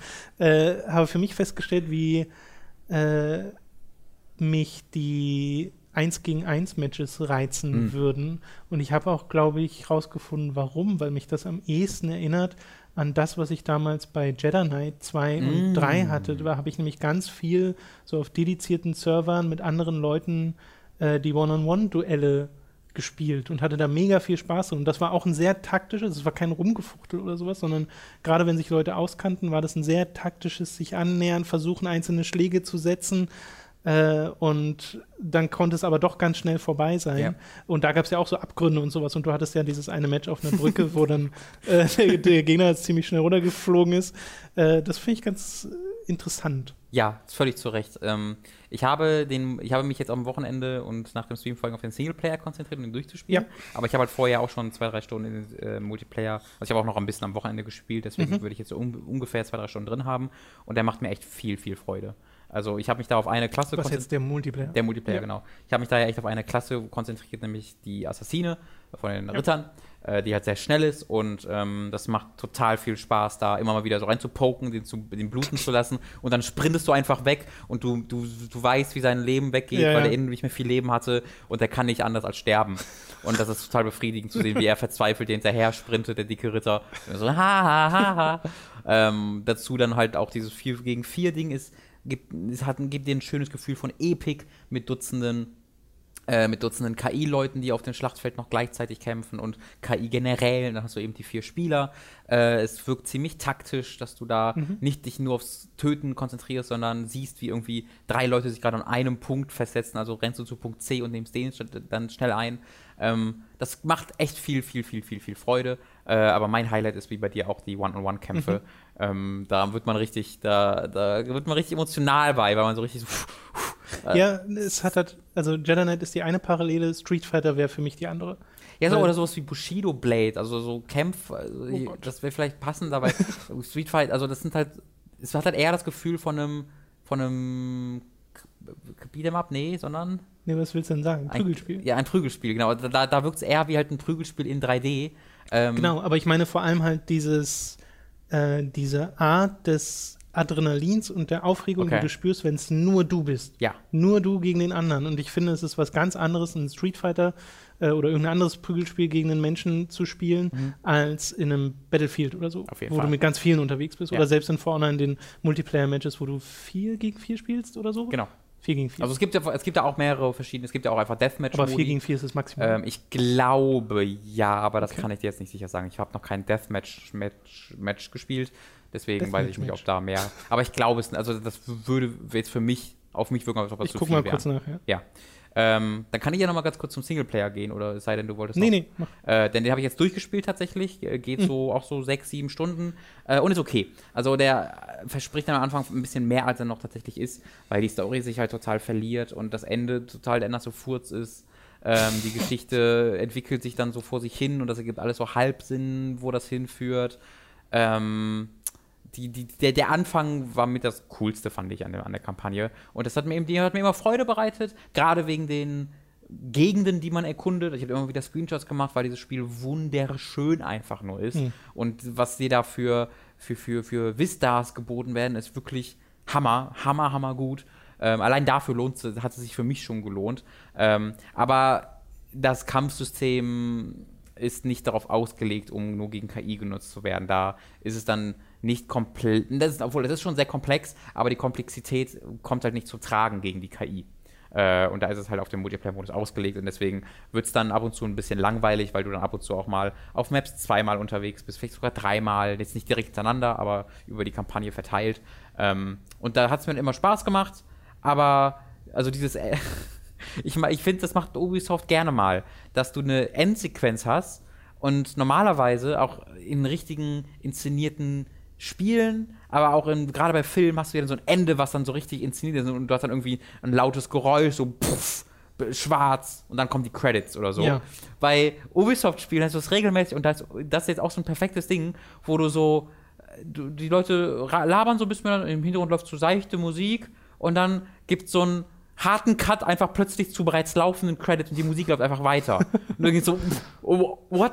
Also so gar kein Gefühl für Abschluss ja, oder eben. Ja, das macht Ubisoft echt häufig. Ich glaube, Assassin's Creed Revelations war auch so ein Ding.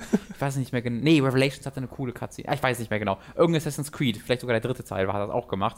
Ähm, und das ist halt total unbefriedigend. wenn du einfach so, lulululu, okay, lass das machen, Credits. Ähm, das ist halt komisch. Weird. Ja.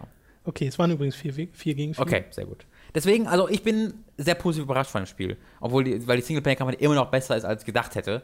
Äh, auch wenn sie nur okay ist.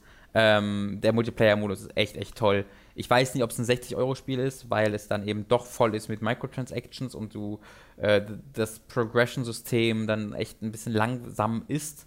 Ähm, aber andererseits ist das Progression-System auch nicht mega wichtig. Ich bin da so ein bisschen hin und her gerissen. Ähm, weil mich, mich persönlich stören sie nicht. So. Okay. Mich persönlich stören sie nicht, weil ich halt meinen einen Helden habe und ich konzentriere mich auf den und mit den spiele ich halt und den Story ignoriere ich einfach komplett. Deswegen, ich weiß nicht, was der groß für Einflüsse hat tatsächlich. Aber ging es uns beiden nicht zum Beispiel bei Overwatch so, dass ich das schon, dass das schon Einfluss hatte? Ja, aber bei Overwatch ist es auch viel mehr in your face. Wegen den Lootboxen. Die, ich habe nicht das Gefühl, weil bei, bei, bei, bei ähm, For Honor bekomme ich ja ganze Zeit meine, einfach ohne was Bestimmtes zu machen, bekomme ich ja Embleme und Waffen und so, Rüstungen und so. Okay, sowas. das heißt, du hast quasi den, den, das Gefühl des äh, Fortschritts und mhm. des Freischaltens, was man in Overwatch nicht wirklich hat. genau, man, also man hat es ein bisschen und gerade am Anfang, weil man die Lootboxen noch relativ schnell kriegt ja. äh, mit den Level-Ups, aber dann später halt alle Jubeljahre mal mhm. eins, äh, mal eine. Und das macht dann vielleicht den Unterschied. Genau, also du bekommst halt hier einfach regelmäßiger kleines Loot. So, das ist einfach, ja. nach Matches bekommst du Loot.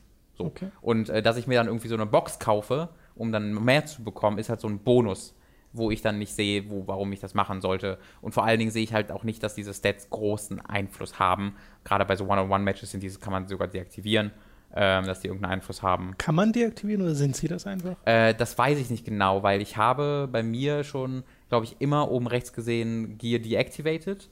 Aber ich habe auch gelesen, dass Leute da, oder nee, das war was anderes. Ich glaube, in One-on-One-Matches sind sie standardmäßig deaktiviert. Du kannst sie halt optional aktivieren. Okay. Ich glaube, das ist. Ich glaube, die Info finde ich nicht auf die Schnelle. Nee, glaube ich auch nicht. ähm, könnt ihr uns in den Kommentaren aber ich, also, gerne was, was ich, ich habe halt einfach nur immer das Standard-Matchmaking gemacht, ja. gemacht, bisher gematscht. gematscht. Ich habe das Standard-Matchmaking bisher gemacht und da war es immer deaktiviert. Okay, alles klar. Ja. Äh, noch was zu vorne? Nee, gefällt mir gut sollte man sich mal überlegen, da denen eine Chance zu geben, falls man mhm. bisher dachte, so, äh, Ubisoft Multiplayer-Ding ist, könnte, könnte echt so ein Rainbow Six Siege-Ding hinlegen. Wo du am Anfang auch so denkst, genau, so, hm, mit der Zeit. Nicht, genau. Ja. Und Rainbow Six, Six Siege ist ja heute ja erfolgreicher, als sie zuvor war. Das finde ich ja hervorragend. Ähm, ja. Und auch das, auch da hat man sich ja zuerst gedacht, ah, Microtransactions und hm und H, aber andere hat das jetzt ein ziemlich großartiges Finanzierungsmodell im Nachhinein. Ja, ich glaube, Leute wären äh, zumindest von Anfang an deutlich weniger skeptisch, was sowas angeht, wenn es nicht den Vollpreis kosten würde und du dann weißt, es gibt noch Microtransactions. Ja, ja. Allein die Tatsache, es gibt Microtransactions. Ich glaube, es ist vollkommen egal, was darüber angeboten wird. Mhm. Wenn du liest Microtransactions und hast aber 60 oder 70 Euro bezahlt, du fühlst dich halt automatisch ein bisschen verarscht. Ja, ja. ja ich habe auch schon YouTube-Videos, Überschriften gesehen, als 60 Dollar Free-to-Play-Game, was halt Blödsinn ist, weil kein Free-to-Play-Game diese Produktionswerte ja. äh, besitzt und äh, diese diese Singleplayer-Kampagne dabei noch besitzt. Also das ist dann wieder zu viel, aber zumindest was sie damit sagen wollen, kann ich halt schon nachvollziehen. Ähm, nichtsdestotrotz, ich glaube, das ist ein Spiel, was man sich durchaus kaufen kann, auch hm. zum Vollpreis. Okay. Ich habe am Wochenende Resident Evil 7 durchgespielt, nachdem ich am Wochenende davor Resident Evil 1 nachgeholt habe, das Remake von Resident Evil mhm. 1. Dazu wird es auch noch ein gesondertes Video geben, was hoffentlich die Tage kommt, äh, je nachdem, wie schnell ich da im Schnitt bin. Aber ich hatte jetzt halt die Perspektive, ne, vorher kein Resident Evil gespielt, dann das erste, äh, das Remake nachgeholt, war das erste Resident Evil, was ich durchgespielt habe, und jetzt Resident Evil 7, das letzte Resident Evil habe ich durchgespielt. Also schön so die beiden Buchenden dieser Mhm. äh, äh, Reihe. Was sich aber witzigerweise angefühlt hat, als wäre es fast ein direktes Sequel vom Gameplay her, weil es dem Leveldesign des Original Resident Evils äh, relativ treu folgt, einen großen Teil des Spiels über, nur halt jetzt aus der Ego-Perspektive. Mhm. Und das macht halt einen spielerisch riesigen Unterschied. Äh, allein schon, was die Feuergefechte angeht, äh, weil du hier halt tatsächlich selbst auf den Kopf schießen kannst Ja. und das nicht zufällig von irgendwelchen Zahlen abhängt. Ja. Ähm, äh, gefiel mir insgesamt äh, ziemlich gut, aber ich bin jetzt auch nicht überwältigt von dem Spiel. Mhm. Also ich glaube, ich äh, reihe mich da sehr in deiner Meinung mit ein, äh, dass das viele Dinge gut macht, manche sogar sehr, sehr gut äh, und dass ich insgesamt sehr viel Spaß dran hatte und ein paar macht es halt auch schlecht. Mhm. Also, schlecht äh, Gegnervielfalt Ja. äh, steht da ganz oben. Und damit meine ich nicht mal unbedingt die Tatsache, dass es eben hauptsächlich diesen einen Gegnertyp gibt, der ja in der Geschichte begründet wird, warum die so aussehen, wie sie aussehen. Mhm. Aber dass man innerhalb dieses eines, einen Gegnertypen mehr Varianz hätte schaffen können. Ja. Und zwar ziemlich leicht, weil eigentlich hätte man da mit Mutationen und sonst irgendwas alle möglichen Formen entschuldigen können. Ja. So, also da hätte man sich jetzt auch über die Story keine Sorgen machen müssen und hätte einen spielerisch noch ein paar mehr äh, Herausforderungen geben können, die abwechslungsreicher sind als das, was du, äh, weil das, was du bekommst, sind halt quasi vier Gegnertypen innerhalb, Vier? die alle sehr ähnlich aussehen, ja. Drei? Also es gibt ja diese, die Molded sind die, über die Aha. wir reden. Ich glaube, es ist auch kein großer Spoiler, weil Nein. man die Nein. ziemlich früh begegnet. Ja. Äh, und die Molded sind einfach so schwarze Schimmeltypen. Ich würde es als Teerwesen bezeichnen. Genau, sie sehen. Erinnern so ein bisschen, also was du gerade sagen? Sie, Nee, erinnern ein bisschen an den, äh, ich glaube, er hieß Reanimator aus Resident Evil 4. Es gab ein Viech in Resident Evil 4, was quasi unsterblich war. Okay. Äh, und das sah sehr ähnlich aus. Oder die Gegner aus Resident Evil Revelations. Diese waren auch sehr ähnlich. Stimmt, nur waren die weiß. Ja, stimmt. ja, Und die sehen auch die hatten sehr so ähnlich Fisch- aus. Fisch- ja, die ja, haben sich auch so bewegt. Ja. Äh, die in Revelations, weil ich witzigerweise kurz mal in Revelations jetzt reingespielt hatte letzte Woche. das mag ich Äh, gerne. deswegen ist die, die Parallele wieder da. Ja, Mhm. ich nicht. Äh, die, die bewegen auch ihre Köpfe so von links nach rechts, damit du nicht so einfach Headshots machen kannst. Und das Okay. machen die hier genauso. Ja. Äh, aber von denen gibt es halt verschiedene Typen. Es gibt so Leute, äh, welche, die auf dem Boden rumkrabbeln. Mhm. Äh, dann gibt es später noch einen ganz dicken. Mhm. Und ähm, die normalen Gehenden mit einer Klaue. Also Genau, eine. Varianz. Nee, vier.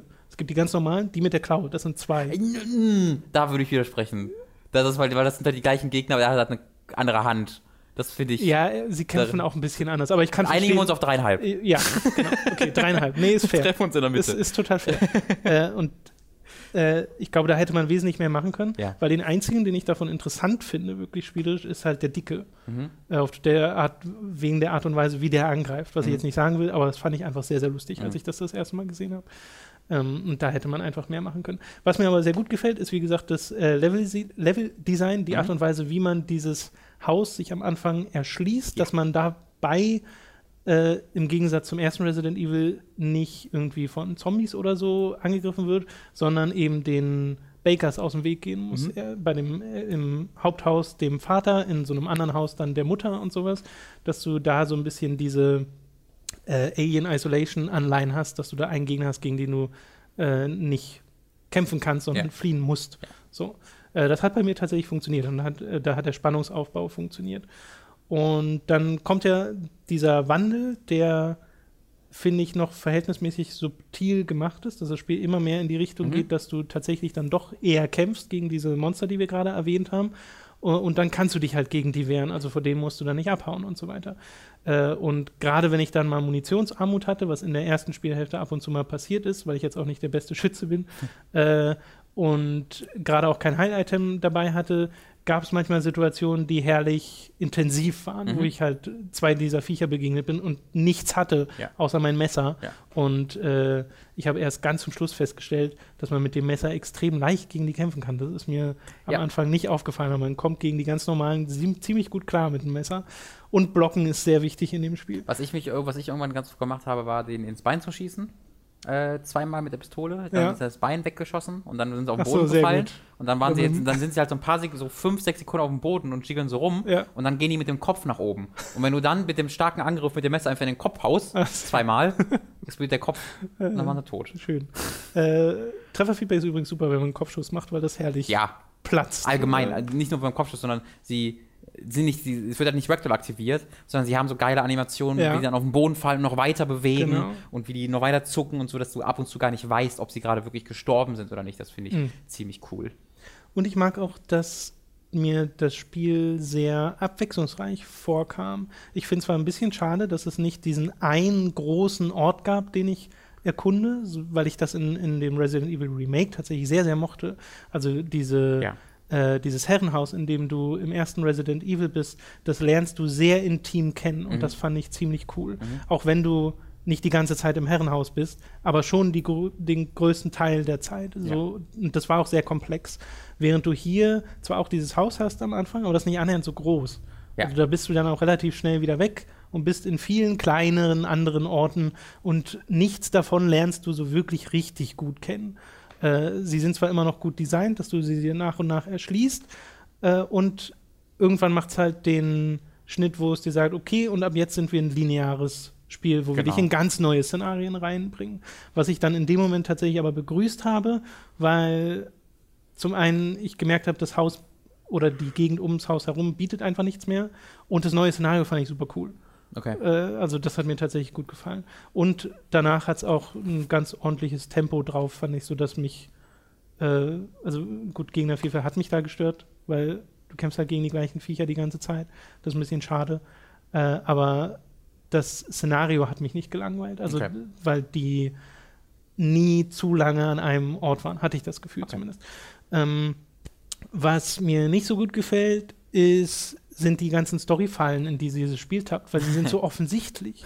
Also ich finde die Geschichte, die sie, die sie machen, an und für sich total lustig und unterhaltsam und äh, ich sage ganz bewusst lustig, weil äh, das hattest du ja auch mal festgestellt, die Art und Weise, wie die Bakers reagieren und so ist halt total überzogen und Ja. so, aber halt das ist einfach super unterhaltsam, denen zuzugucken, äh, auch wie die geschauspielert sind, also das Voice Acting ist ja zehn Klassen höher als das in äh, Resident Evil 1, außer von Ethan. Und weil- Mia, finde ich. Äh, ja, Mia und ich auch das nee, ist, äh, stimmt eigentlich, aber die Bakers sind halt super. ja, ja. Ähm, aber Ethan ist halt.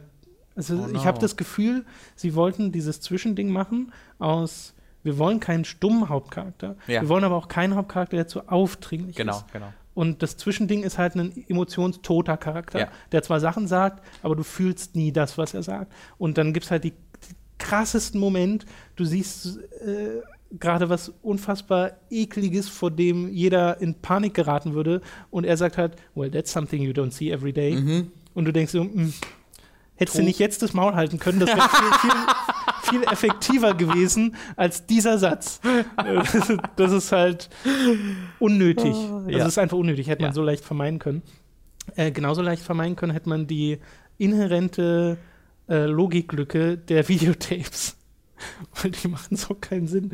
Das erste Tape ist das Einzige, was Sinn macht, weil Okay. es von einer Kameracrew kommt und du den Kameramann spielst, Mhm. wie er die Kamera hält. Mhm. Äh, auch da zum Schluss hin hättest du die Kamera nicht mehr gehalten, aber egal, da denke ich mir noch Suspension of Disbelief. Ja. Also ab dem zweiten ist es vollkommen egal. Es sind einfach Rückblenden. Ja. Und du siehst auf dem Tape Sachen, wo dir später gesagt wird, das sieht man nur als Halluzination. Wieso ist das auf dem Tape drauf? Echt? Ja, ich gar das ist halt. Und später ist es einfach, haben die GoPros auf dem Kopf Ja, genau. gehabt, die Charaktere. Aber es auch dass halt- es immer VHS-Kassetten sind. Es gibt ja später eine, eine Tape-Sequenz, wo Du du. hast schon mehr darüber nachgedacht als ich jetzt, wo du das alles sagst. Das- Es gibt später eine Tape-Sequenz, ähm, wo, und ohne den Kontext äh, jetzt groß zu verraten, aber es explodiert halt etwas und danach landet die Person, die ja angeblich diese Kamera hat, um das aufzunehmen, im Wasser. Mhm. Die haben alle wasserdichte, Go explosionssichere. GoPro ist sehr, sehr. GoPros dabei. Also Wassersicher sowieso. Ja, und irgendjemand überspielt das dann auf VHS-Kassetten. Das waren halt die Bakers, weil die so komisch sind, Tom. Also das finde ich halt mega komisch, weil auch da hätte man sagen können, wenn ihr eine Rückblende wollt, macht doch einfach an festen Stellen eine Rückblende. Ja. Ohne jetzt zu sagen, das ist auf dem Tape drauf. Äh, Allgemein habe ich den Sinn dieser Tapes oft nicht so ganz verstanden, weil die sind ja optional auch, du musst die nicht angucken und die, Selbst das eine zum Schluss, das letzte, ich weiß gerade nicht, ich weiß nicht, was für das, nee, das, das letzte nicht. Ja. Äh, da, also einmal in der Story sagt er dir, hier, guck dir das an Genau, und da wird, ja, genau, ja. das ist nicht optional, aber die davor sind halt optional. Ähm, Übrigens, äh, dazu muss ich kurz berichtigen. Ich habe nämlich im Stream auch erzählt, dass man sich das Demo-Tape, das auch in der Demo war, angucken muss, um am Kamin den Hebel zu Nee, betätigen. muss man nicht, genau. Muss man gar nicht, habe ich Ja. dann bei meinem zweiten Playthrough auch erkannt. Ähm, die, dieses Konzept der, der Tapes mag ich eigentlich ganz gern, aber sie haben da nicht so ganz viel gemacht. nee, genau, man hätte, man hätte was damit machen können und machen sie ja in dem ersten Tape. Ja. Äh, aber danach ist halt, war es ihnen halt so ein bisschen egal. Ja. Ist jetzt übrigens auch kein großer Kritikpunkt, auch wenn ich mich darüber ein bisschen echauffiere, aber ich finde es einfach so lustig. Ja. Also einfach wirklich, wo ich zum, wo ich in der Sequenz, wo das passiert ist, sagte, und das ist alles auf dem Tape drauf. Das hat Überhaupt keinen Sinn mehr. Resident macht. Evil. Äh, ja, genau. Aber äh, auch ein paar der Sachen, die passiert sind, äh, was äh, so Set-Piece-Momente angeht, da habe ich mit so einigem überhaupt nicht gerechnet, Echt, was ja? mir dieses Spiel äh, so an visuellen Eindrücken dann noch mitgibt, auch zum Schluss. Äh, musste aber, also weiß nicht, moch, Das da- mochte da- das sehr. Das Sache ist, da bin ich halt, da kenne ich halt von Resident Evil 5 und Klar. 6 ganz andere Dinge. das fehlt mir total, diese, diese ich habe ich hab, ich hab mal einen Stein gegen Wesker in den Vulkan geschlagen und ihm danach Raketenwerfer in seine beiden Augen geschossen. da bin ich anderes gewohnt. Ich weiß, aber äh, hier ist halt der Kontrast nochmal da aus. Es fängt ja bodenständig an. das stimmt. Äh, und dann wird es halt auch total absurd. Aber äh, sieht sehr cool aus in seiner Absurdität. Deswegen Ja. Resident Evil 7 als Gesamterfahrung hat mir sehr gut gefallen, aber tatsächlich nicht so gut wie das Remake vom ersten Teil. Also ich habe gemerkt, dass mir das eher liegt, äh, weil ich auch das mit den Kameraperspektiven einfach tatsächlich immer noch sehr mag, habe Mhm. ich festgestellt äh, beim Spielen des ersten Teils. Wie gesagt, kommt auch noch ein extra Video dazu. Ich bin mir Und- sehr, sehr sicher, in zwei Jahren können wir uns dann bereits mit Resident Evil 8 befassen, weil das kam jetzt so gut an. Ähm, das wird ein Ja. sehr ähnliches Sequel werden. Und- Und mich auch echt drauf freue. Und Remake von Teil 2. Ja, der Da- kommt ja auch noch. Also, da wäre ich ja voll Ich hoffe nicht, dass der auch Ego-Perspektive wird. Ja, das wäre schade. Das wär also schade. ich fände die festen Kameraperspektiven, was ich jetzt auf jeden Fall noch spielen will, ist äh, Origins. Was ja so ziemlich genauso aussieht. Zero meinst du? Äh, Zero. Heißt Ja. das nicht Origins? Nee. Okay, Evil Zero. Das ist nicht so beliebt.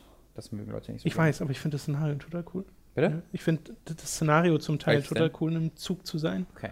äh, mit Zombies. Das gefällt mir zumindest vom Konzept her. Und dass es am Anfang der kompletten Reihe steht. Oh, wie heißt das? Es gibt einen südkoreanischen, nee, südkoreanischen, asiatischen Film über Zo- Zombies on a Train. Ba, Boah, keine ba, oh, der ist mega beliebt. Schreibt das mal in die Kommentare bitte, den habe ich immer noch nicht geguckt, den muss ich noch nachholen. Okay. Ich glaube, es sind Zombies. Ich habe noch die DLCs gespielt, darüber ganz kurz. Bedroom hattest du ja schon mal drüber geredet. Mhm. äh, das, wo du ge der gefangen DLC. bist, genau, und Ja. äh, aus einem Zimmer entfliehen Mhm. musst und ab und zu kommt die Mutter rein. Äh, fand ich nett, aber total belanglos Hätte im Hauptspiel sein insgesamt. sollen. Genau, hätte im Hauptspiel sein sollen. Äh, als Tape halt, hätte Mhm. man ja problemlos machen können. Mhm. Es hat halt kein Ende. Du spielst diese Episode und sie hat, sie sagt dir gar nichts. Das ist so ein bisschen Ja. schade.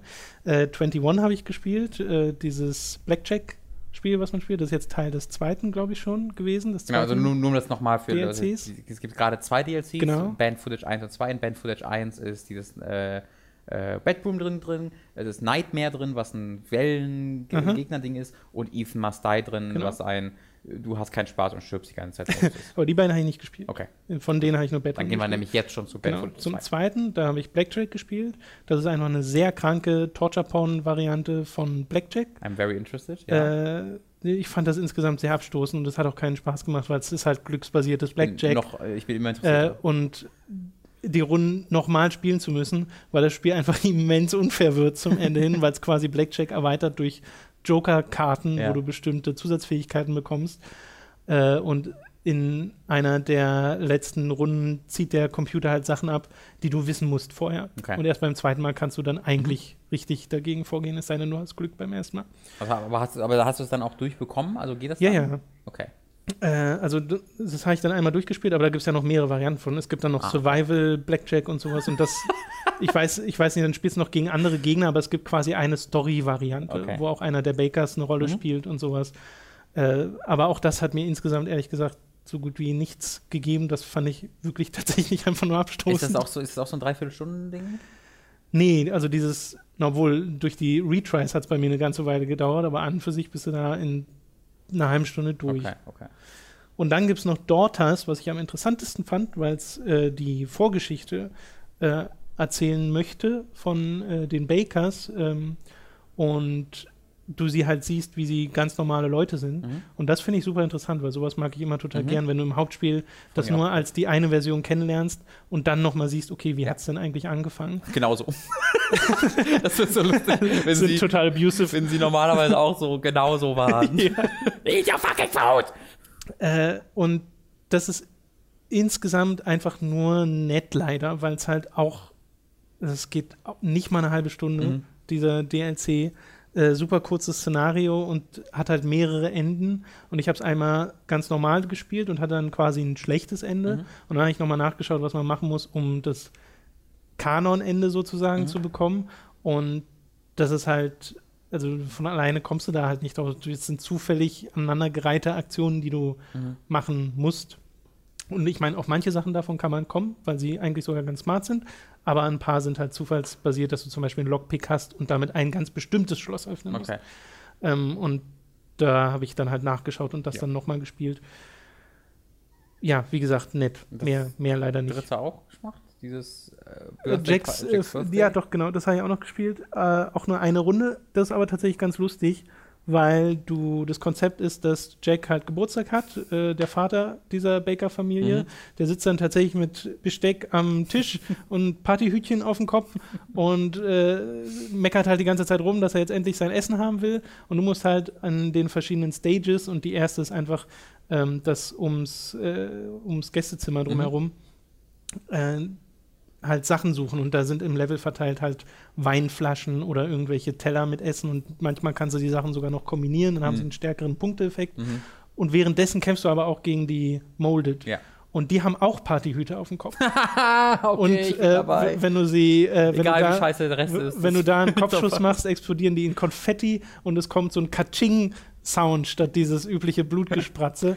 äh, das ist super like lustig. und auch die ganze Zeit so Party, nicht Partymusik, aber so ein, so ein Clown-Jingle Ja. im Hintergrund. Äh, das, das hat tatsächlich funktioniert. Cool. Da war ich sehr angetan von. Ja, das also diese, diese Band-Footage 1 und 2 Dinge haben halt so, man, man spürt, was sie sind, nämlich so ein Ding, die sehr, die so, da hat man kurz gebrainstormt und hatte so einzelne Ideen, die cool waren und man wollte halt, bis man zum, den großen DLC im Sommer oder im Herbst bringt, ne, die großen Story-DLCs, ich glaube, zumindest ein großes Story-DLC, der dann kommt, wollte man halt unmittelbar nach Release noch was reinbringen und das ist dann jetzt auch so ein netter Bonus. Wenn man den als Teil des Season Passes bekommt, finde ich das okay. Ob ich da jetzt einzeln 10 Euro für bezahlen würde, da bin ich mir nicht so sicher.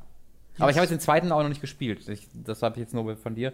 Und zumindest auf Daughters und äh, den Birthday-Jingle äh, freue ich mich da schon ein Ja, bisschen. kann man auch spielen. Aber es kostet halt einzeln 15 Euro oder Ich glaube sowas? 10. 10? Genau. Also Okay, der Season 10 Pass 10 kostet insgesamt 30. Und äh, weil du hast halt diese beiden 10 Dollar Dinge, äh, 10 Euro Dinger, Dinger drin und dann noch den Story DLC, der glaube ich einzeln 20 kosten Okay. wird oder 15. Deswegen spart man da halt 5 oder 10 Euro. Ja, ganz kurz noch die Parallele zum ersten Resident Evil Mhm. im Hauptspiel. Äh, ist halt nochmal ganz witzig, wenn man es direkt danach gespielt hat, weil man ganz viele dieser kleinen Anspielungen, Easter Eggs und Gameplay-Parallelen nochmal sehr viel intensiver mitbekommt.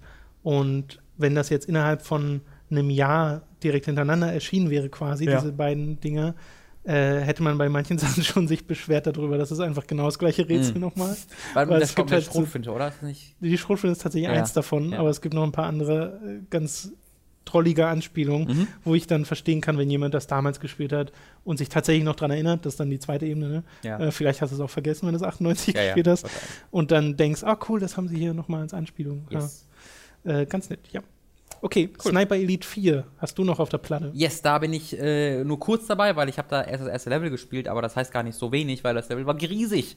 Äh, das ist das erste Sniper Elite, was ich äh, je spiele. Nee, gar nicht. Ich habe den ersten Teil angespielt. Aber der erste Teil war ja wirklich, wann kam denn der raus? 2003 oder so? Muss eine Weile her sein. Das ist halt wirklich ein komplett anderes Spiel. Das war, ähm, das war wirklich was anderes, als das jetzt ist. Und jetzt Sniper Elite 4 dachte ich mir, weißt du was, Robin? Wenn du mal kurz nachdenkst, ne? Du magst Stealth-Spiele sehr gerne, du magst Snipern sehr gerne. Vielleicht solltest du mal Sniper Elite spielen. Weil du bist Elite. Also, I- Elite bin ich auch. Ich habe einen Elite-Controller von 360 zu Hause rumliegen. Ähm, deswegen ist doch eigentlich alles wie dafür gemacht.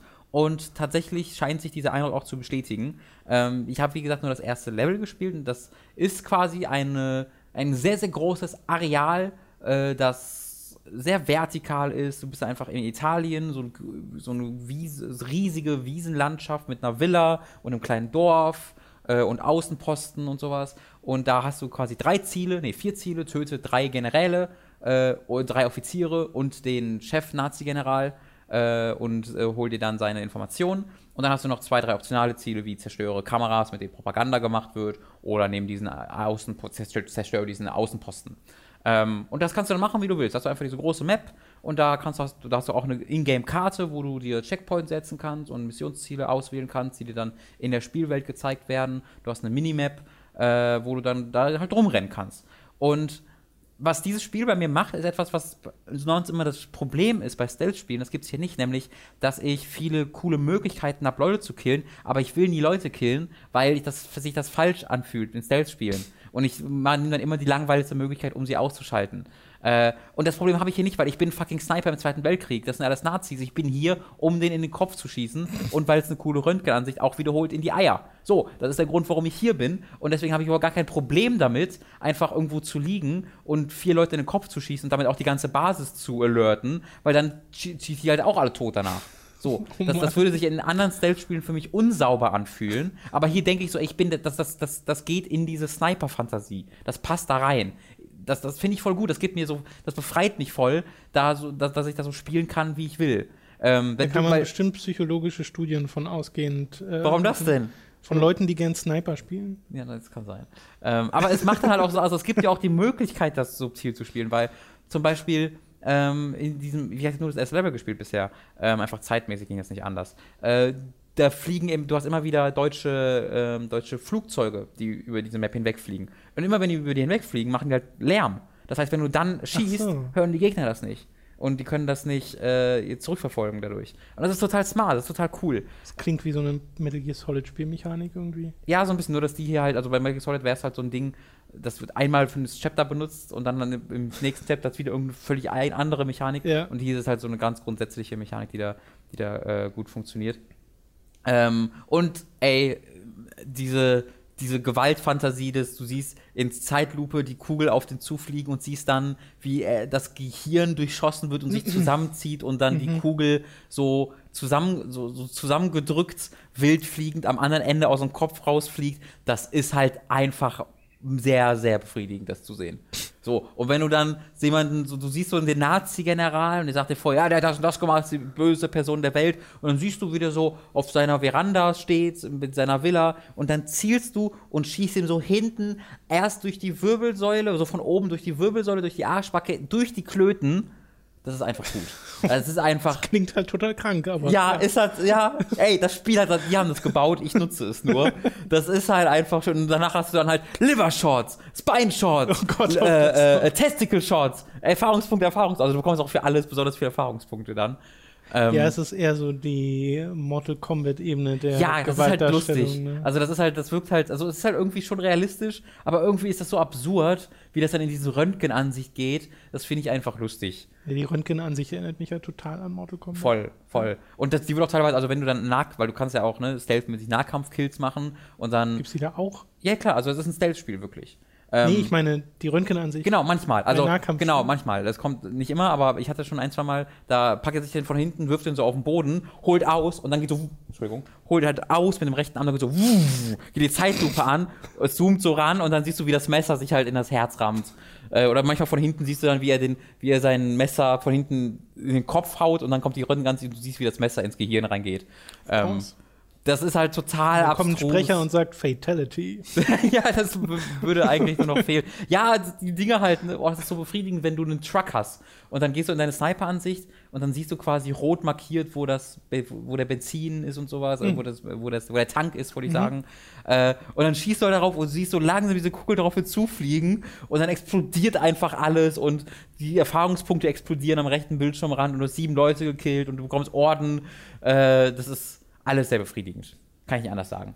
Äh, und dazu ist aber einfach spielerisch auch echt stark. Es ist ein starkes tolles Stealth-Spiel, Mhm. das du aber auch als Action-Spiel spielen kannst. Äh, es sieht toll aus, finde ich. Also nicht sensationell, aber Mhm. es ist ein hübsches Spiel mit einem hübschen Szenario äh, in, dem, in Italien halt. Äh, ich glaube, der dritte Teil war Afrika.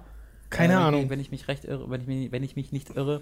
Äh, und dazu halt diese große Map, die du frei, wo du frei Ja. äh, auswählen kannst, wann du wie wohin gehst. Und ich, ich habe da irgendwie was geschafft, weil ich habe ähm, diese drei kleineren Generäle ausgeschaltet, auch alle auf unterschiedliche Art und Weise, einfach weil ich es cool fand. Einen habe ich halt weggesnipert, dem anderen habe ich eine Granate in den Raum geworfen, äh, wie man das halt als Stealth-Typ macht. Ja, ja. Und den anderen habe ich halt äh, von Subtil. hinten eine Messer in den Kopf gejagt.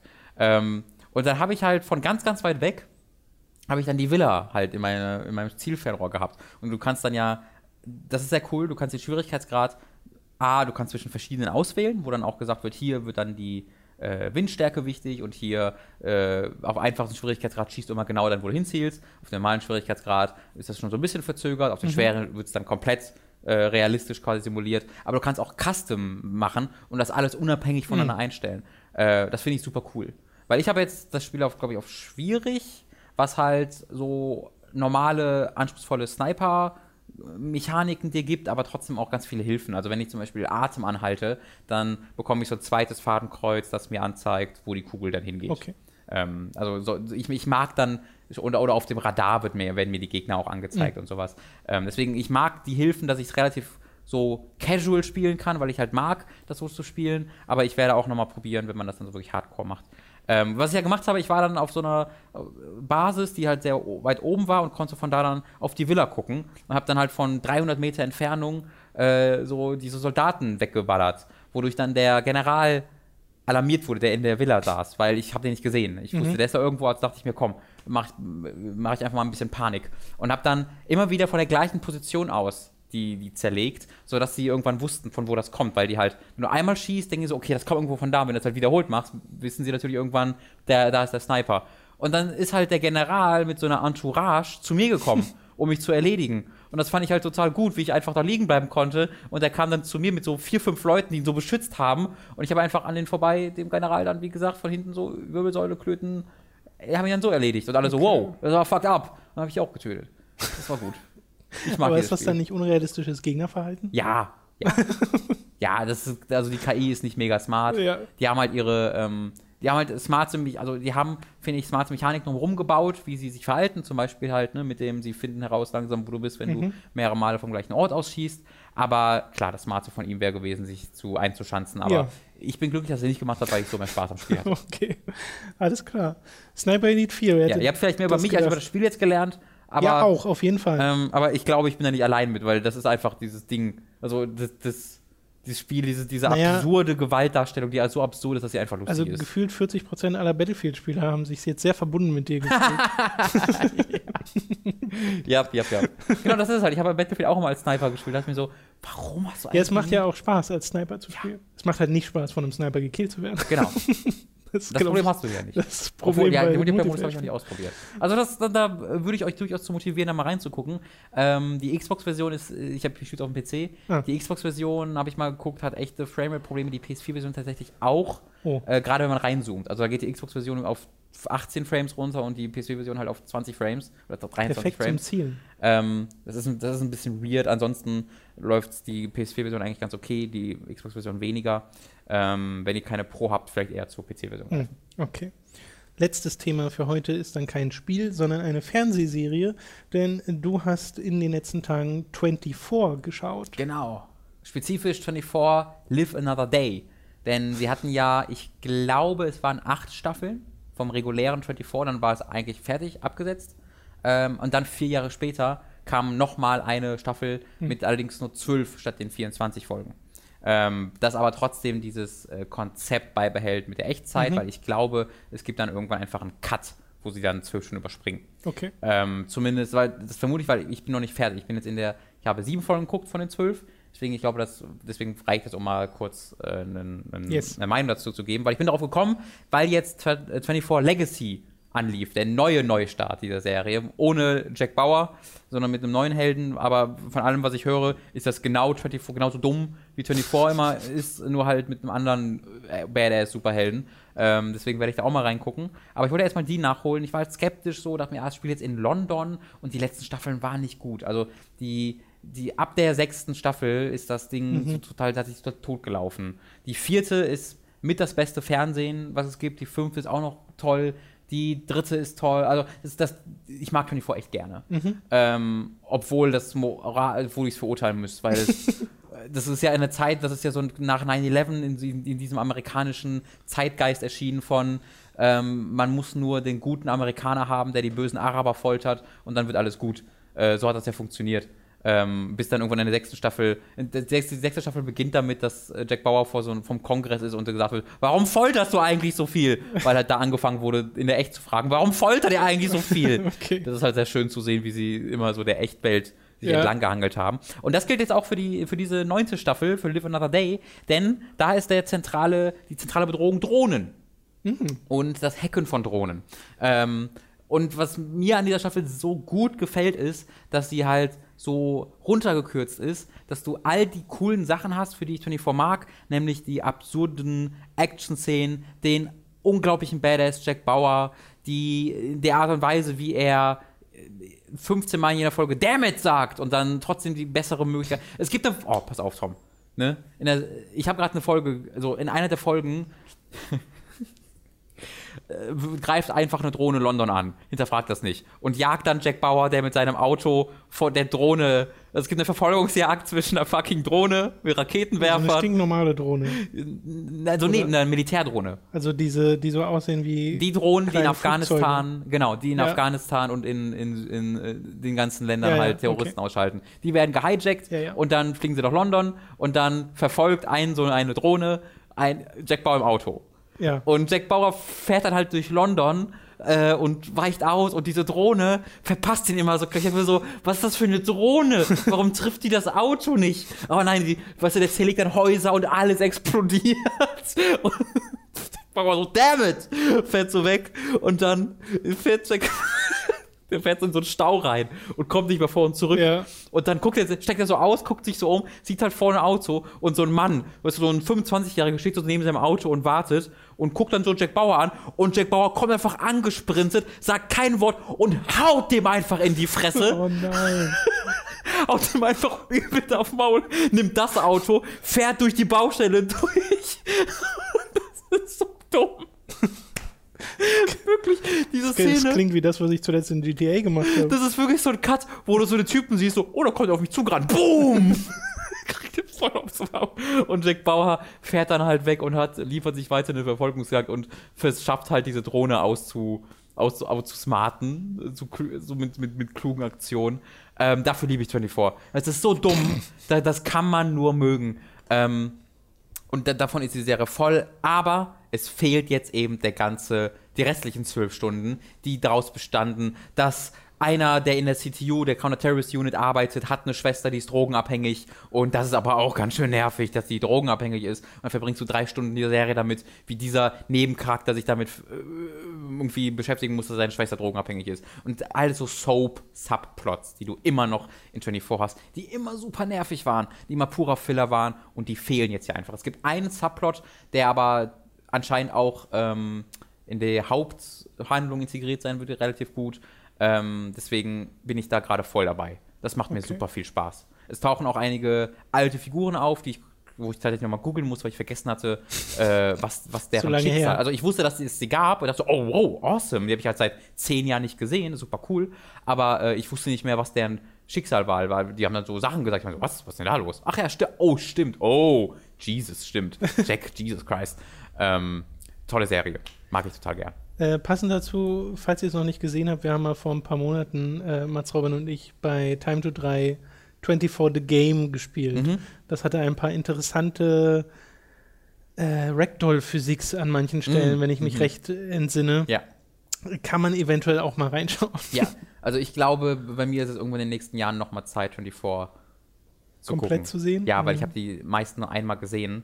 Und, ähm, Das klingt übrigens für mich ein bisschen, als wäre das Konzept fehlgeleitet, wenn du sagst, dass es insgesamt sehr wirkt, als wäre dieses Drama äh, Filler, wenn es keinen großen Einfluss hat. Weil Mhm. das große Ding war doch immer 24, jede Episode eine Stunde. Ja, genau. Das ist halt dafür da, weil sie haben halt dieses Konzept, das heißt, sie müssten halt diese Stunde, sie können halt nicht Sachen überspringen. Das heißt, Nee, wenn. genau. Und auch so dieses, äh, das klingt auf dem Papier total cool, Mhm. aber ist halt in real doof, auch- weil man macht ja auch oft total cool. man, man macht ja eigentlich ganz bewusst Zeitsprünge, um irrelevante Sachen Mhm. zu überspringen in Geschichten. Du hast, ich, ich, ich weiß nicht, ob ich das dem Konzept vorwerfen will, weil das hast du ja eigentlich bei allen, also bei diesen großen, sowas wie Lost, hat das ja auch ganz viel gehabt, dass du äh, ganz, ganz viel Nebenplots hattest, die auf nichts eine Relevanz hatten, aber du brauchst halt Filler in einer, in, einer, in, einer, in einer Serie, die über irgendwie acht Staffeln geht und die halt 24 Stunden lang geht pro Staffel, beziehungsweise ohne Werbung eher 18 Stunden lang, die hat einfach ganz natürlich äh, Filler. Deswegen geht ja auch sowas wie Breaking Bad äh, oder halt alle diese, diese, diese neuen, modernen, diese äh, Instant Classics haben ja fast immer nur 10 Folgen oder 8 Folgen oder sowas, so Game of Ja, Thrones ja. und sowas. Nee, ich weil das nur, halt dass viel das- smarter ist. Genau, und ich merke halt, dass das etwas ist, was mir auch viel mehr liegt, wenn Ja, ich einfach eine Absolut. kompakte Geschichte erzählt bekomme, ohne dass das jetzt in jeder Staffel 24 Genau. Folgen Und das ist jetzt halt in dieser Staffel der Fall. Ja. Das, das gefällt mir halt so Das sehr. klingt ja auch total wie äh, Marktanpassung, wobei die ja auch schon etwas älter ist, ne? Ähm, ja, ich glaube, die kam vor drei Jahren oder sowas raus. Ja, ähm, ich glaube, das war, das war eher dem geschuldet, dass sie halt äh, nicht äh, Mhm. Geld, so viel Geld dafür Mhm. ausgeben wollten. Obwohl, aber die ist echt gut produziert. Übrigens, Bösewicht ist äh, Caitlin Stark. Spielt hier den Terrorist-Leader. Interessant. Und zwar also so abgrundtief böse. Das ist herrlich. Es ist so, also es ist wirklich so abgrundtief böse. Dieses das ist einfach Satan. Und, das letzte Mal, äh, dass ich die schlimm. außerhalb von Game of Thrones gesehen habe, war in der britischen Serie mit den Superhelden, die Gefangene, nicht Gefangene waren, sondern sozial, Misfits, genau. Das, was? Wo spielt Ja. die denn damit? Das ist die, die Mutter von dem quasi Hauptcharakter aus der ersten Staffel. What? Ja, Ich habe da, oh, ich hab das vor Game of Thrones gesehen, deswegen habe ich das. ja, ja muss, muss noch mal gucken. Das ist die. Das ist ja cool. Ich wusste gar nicht, dass du Misfits gesehen hast. Äh, ja, die ersten beiden Staffeln. Und schon die Ja, zweite dann- dachte ich dann so, mh, Die zweite fand ich auch noch gut. Aber ja, war schon danach. noch, aber ich habe dann dass allein der Hauptcharakter irgendwann dann fehlt, ist halt doof. Ja, dann fehlen aber auch alle anderen, dass er noch Ja, war. ja, ja. Ähm, wo ich das letzte Mal gesehen habe, war in Harry Potter, äh, habe ich die so das Teil 2. Ach stimmt, da spielt die auch rein. Da ne? ist, da ist die Mutter von Hermine, sieht man für fünf Witzig. Sekunden. War ja, ganz cool. okay. Random Fun Facts äh, Ja. bei Hooked. Nee, Teil 1 war das, Entschuldigung. Das war's äh, mit diesem Podcast, es sei denn, du hast noch etwas hinzuzufügen an Dingen, die du gesehen oder gespielt hast, aber ich denke, wir sind ganz gut dabei Ich glaube auch. thematisch. Dann würden wir uns freuen, wenn ihr uns unterstützt. Das Ich habe noch. Bachelor und Jeremy Sex Topmodel gesehen. Na, darüber reden wir nicht. Das, Äh, war, das war nicht so gut. Ja, Zwei von zehn. no shit. Eine hat sich die Achse nicht rasiert und Heidi Klum ist fast verreckt vor Angst, weil, weil sie Haare an einem Frauenkörper Lass gesehen hat. uns, lass uns nicht darüber Da reden. wurde ich wütend. Das ist, das ist Und der schlecht. Bachelor hat, hat der weiß, der Bachelor stand da, Tom, ne? Der Bachelor stand da. Und dann kamen die Frauen haben also immer in Zweierpärchen so vorgefahren, erste Folge. Und dann, wo er gerade einen Flug genießt. Äh, und dann stellen die sich so vor. Und dann haben die alle so zehn Sekunden Gespräch miteinander. Und ich habe mich so geschämt, weil dann geht diese Frau dahin und ich so, oh, der ist so hübsch, weil das halt voll der schöne Boy war. Und dann geht die dahin und sagt, hallo, hallo. Bist du aufgeregt? Ja. Ja, dann bis später. Und dann gibt es einen Cut zum Bachelor. Ja, die fand ich voll nett. Äh, ich glaube, da kann echt was draus werden. Und das passiert dann 24 Mal oder so, dass diese, dass die so 10 Sekunden Gespräch hatten. Und der Bachelor war halt der, also das, da hat man richtig, da hat man den Wind durch die Ohr, also ein, ein Ohr rein, andere Ohr raus äh, gehört, weil so, der wusste so gar nicht, was er machen soll. Der war so richtig, der war so, der war voll pretty, aber so, hallo, du siehst gut aus. Bist du nervös? Ja, bis später. Willst du etwas sagen, deine Erkenntnis ist, dass es oberflächliches Deppenfernsehen? Ich weiß, ich muss noch mehr, ich, will, ich möchte das jetzt nicht zu früh verurteilen, muss ich, Ich schon. gestehen. Es ist oberflächliches Deppenfernsehen, auch ohne es gesehen zu haben. Aber ich habe mich halt sehr geschämt ab und zu. Weil man könnte sich schon das Konzept durchlesen und sagen, das ist oberflächliches Deppenfernsehen. Ja, aber weißt ja, ich bin ja Kritiker. Ich bin ja, ja, ich bin, ich bin, ich. Aber nicht Fernsehkritiker, Robin. Ich, Jetzt ja, naja. Mal gucken, wie, wo die Reise hingeht, lieber Tom. Wie gesagt, was ich eigentlich sagen wollte, wenn ihr uns unterstützen wollt, könnt ihr das auf patreon.com machen mit einem monatlichen Beitrag eurer Wahl. Äh, wir freuen uns außerdem, wenn ihr unsere Affiliate-Programme nutzt mit Audible oder mit Amazon über audible.de slash wurde ja in der Mitte schon mal erwähnt. Und wenn ihr uns auf iTunes positiv bewertet, freuen wir uns auch darüber, weil das, gehilft, äh, weil das hilft, dort gefunden zu werden. habe ich noch was vergessen zu erwähnen? Twitch Prime gibt es noch. Wenn Mhm. ihr euer Amazon Prime-Konto mit Twitch äh, verbindet, bringt uns auch das etwas. Genau, das kostet euch nämlich nichts, wenn ihr sowieso schon Prime Also, habt Prime. bei Amazon. Also das kostet euch dann schon was, Oh. aber das zusätzlich zu Und machen dann nicht. Prime sagst, 24, diese eine 24-Staffel gibt es im Ach, Amazon Prime. Genau. Hm, okay. Die anderen auch komischerweise nicht, leider. Hm. Aber Live Another Day gibt's. Na gut. Okay, dann vielen Dank fürs Zusehen und äh, wir hören uns beim nächsten Mal. Ich habe euch alle sehr lieb. Außer euch, außer die, die doof sind, die habe ich nur ein bisschen lieb. Aber andere habe ich sehr lieb. Mit Ja. doof meine ich, ihr habt Ansichten, die ich uncool finde. nicht, also wenn ihr, wenn ihr einfach nur, wenn ihr, wenn ihr nicht so klug seid, dann habe ich trotzdem lieb, weil das kenne ich sehr gut. Tschüss. Aber tschüss, kann man euch nicht lieb, habt ihr gehört.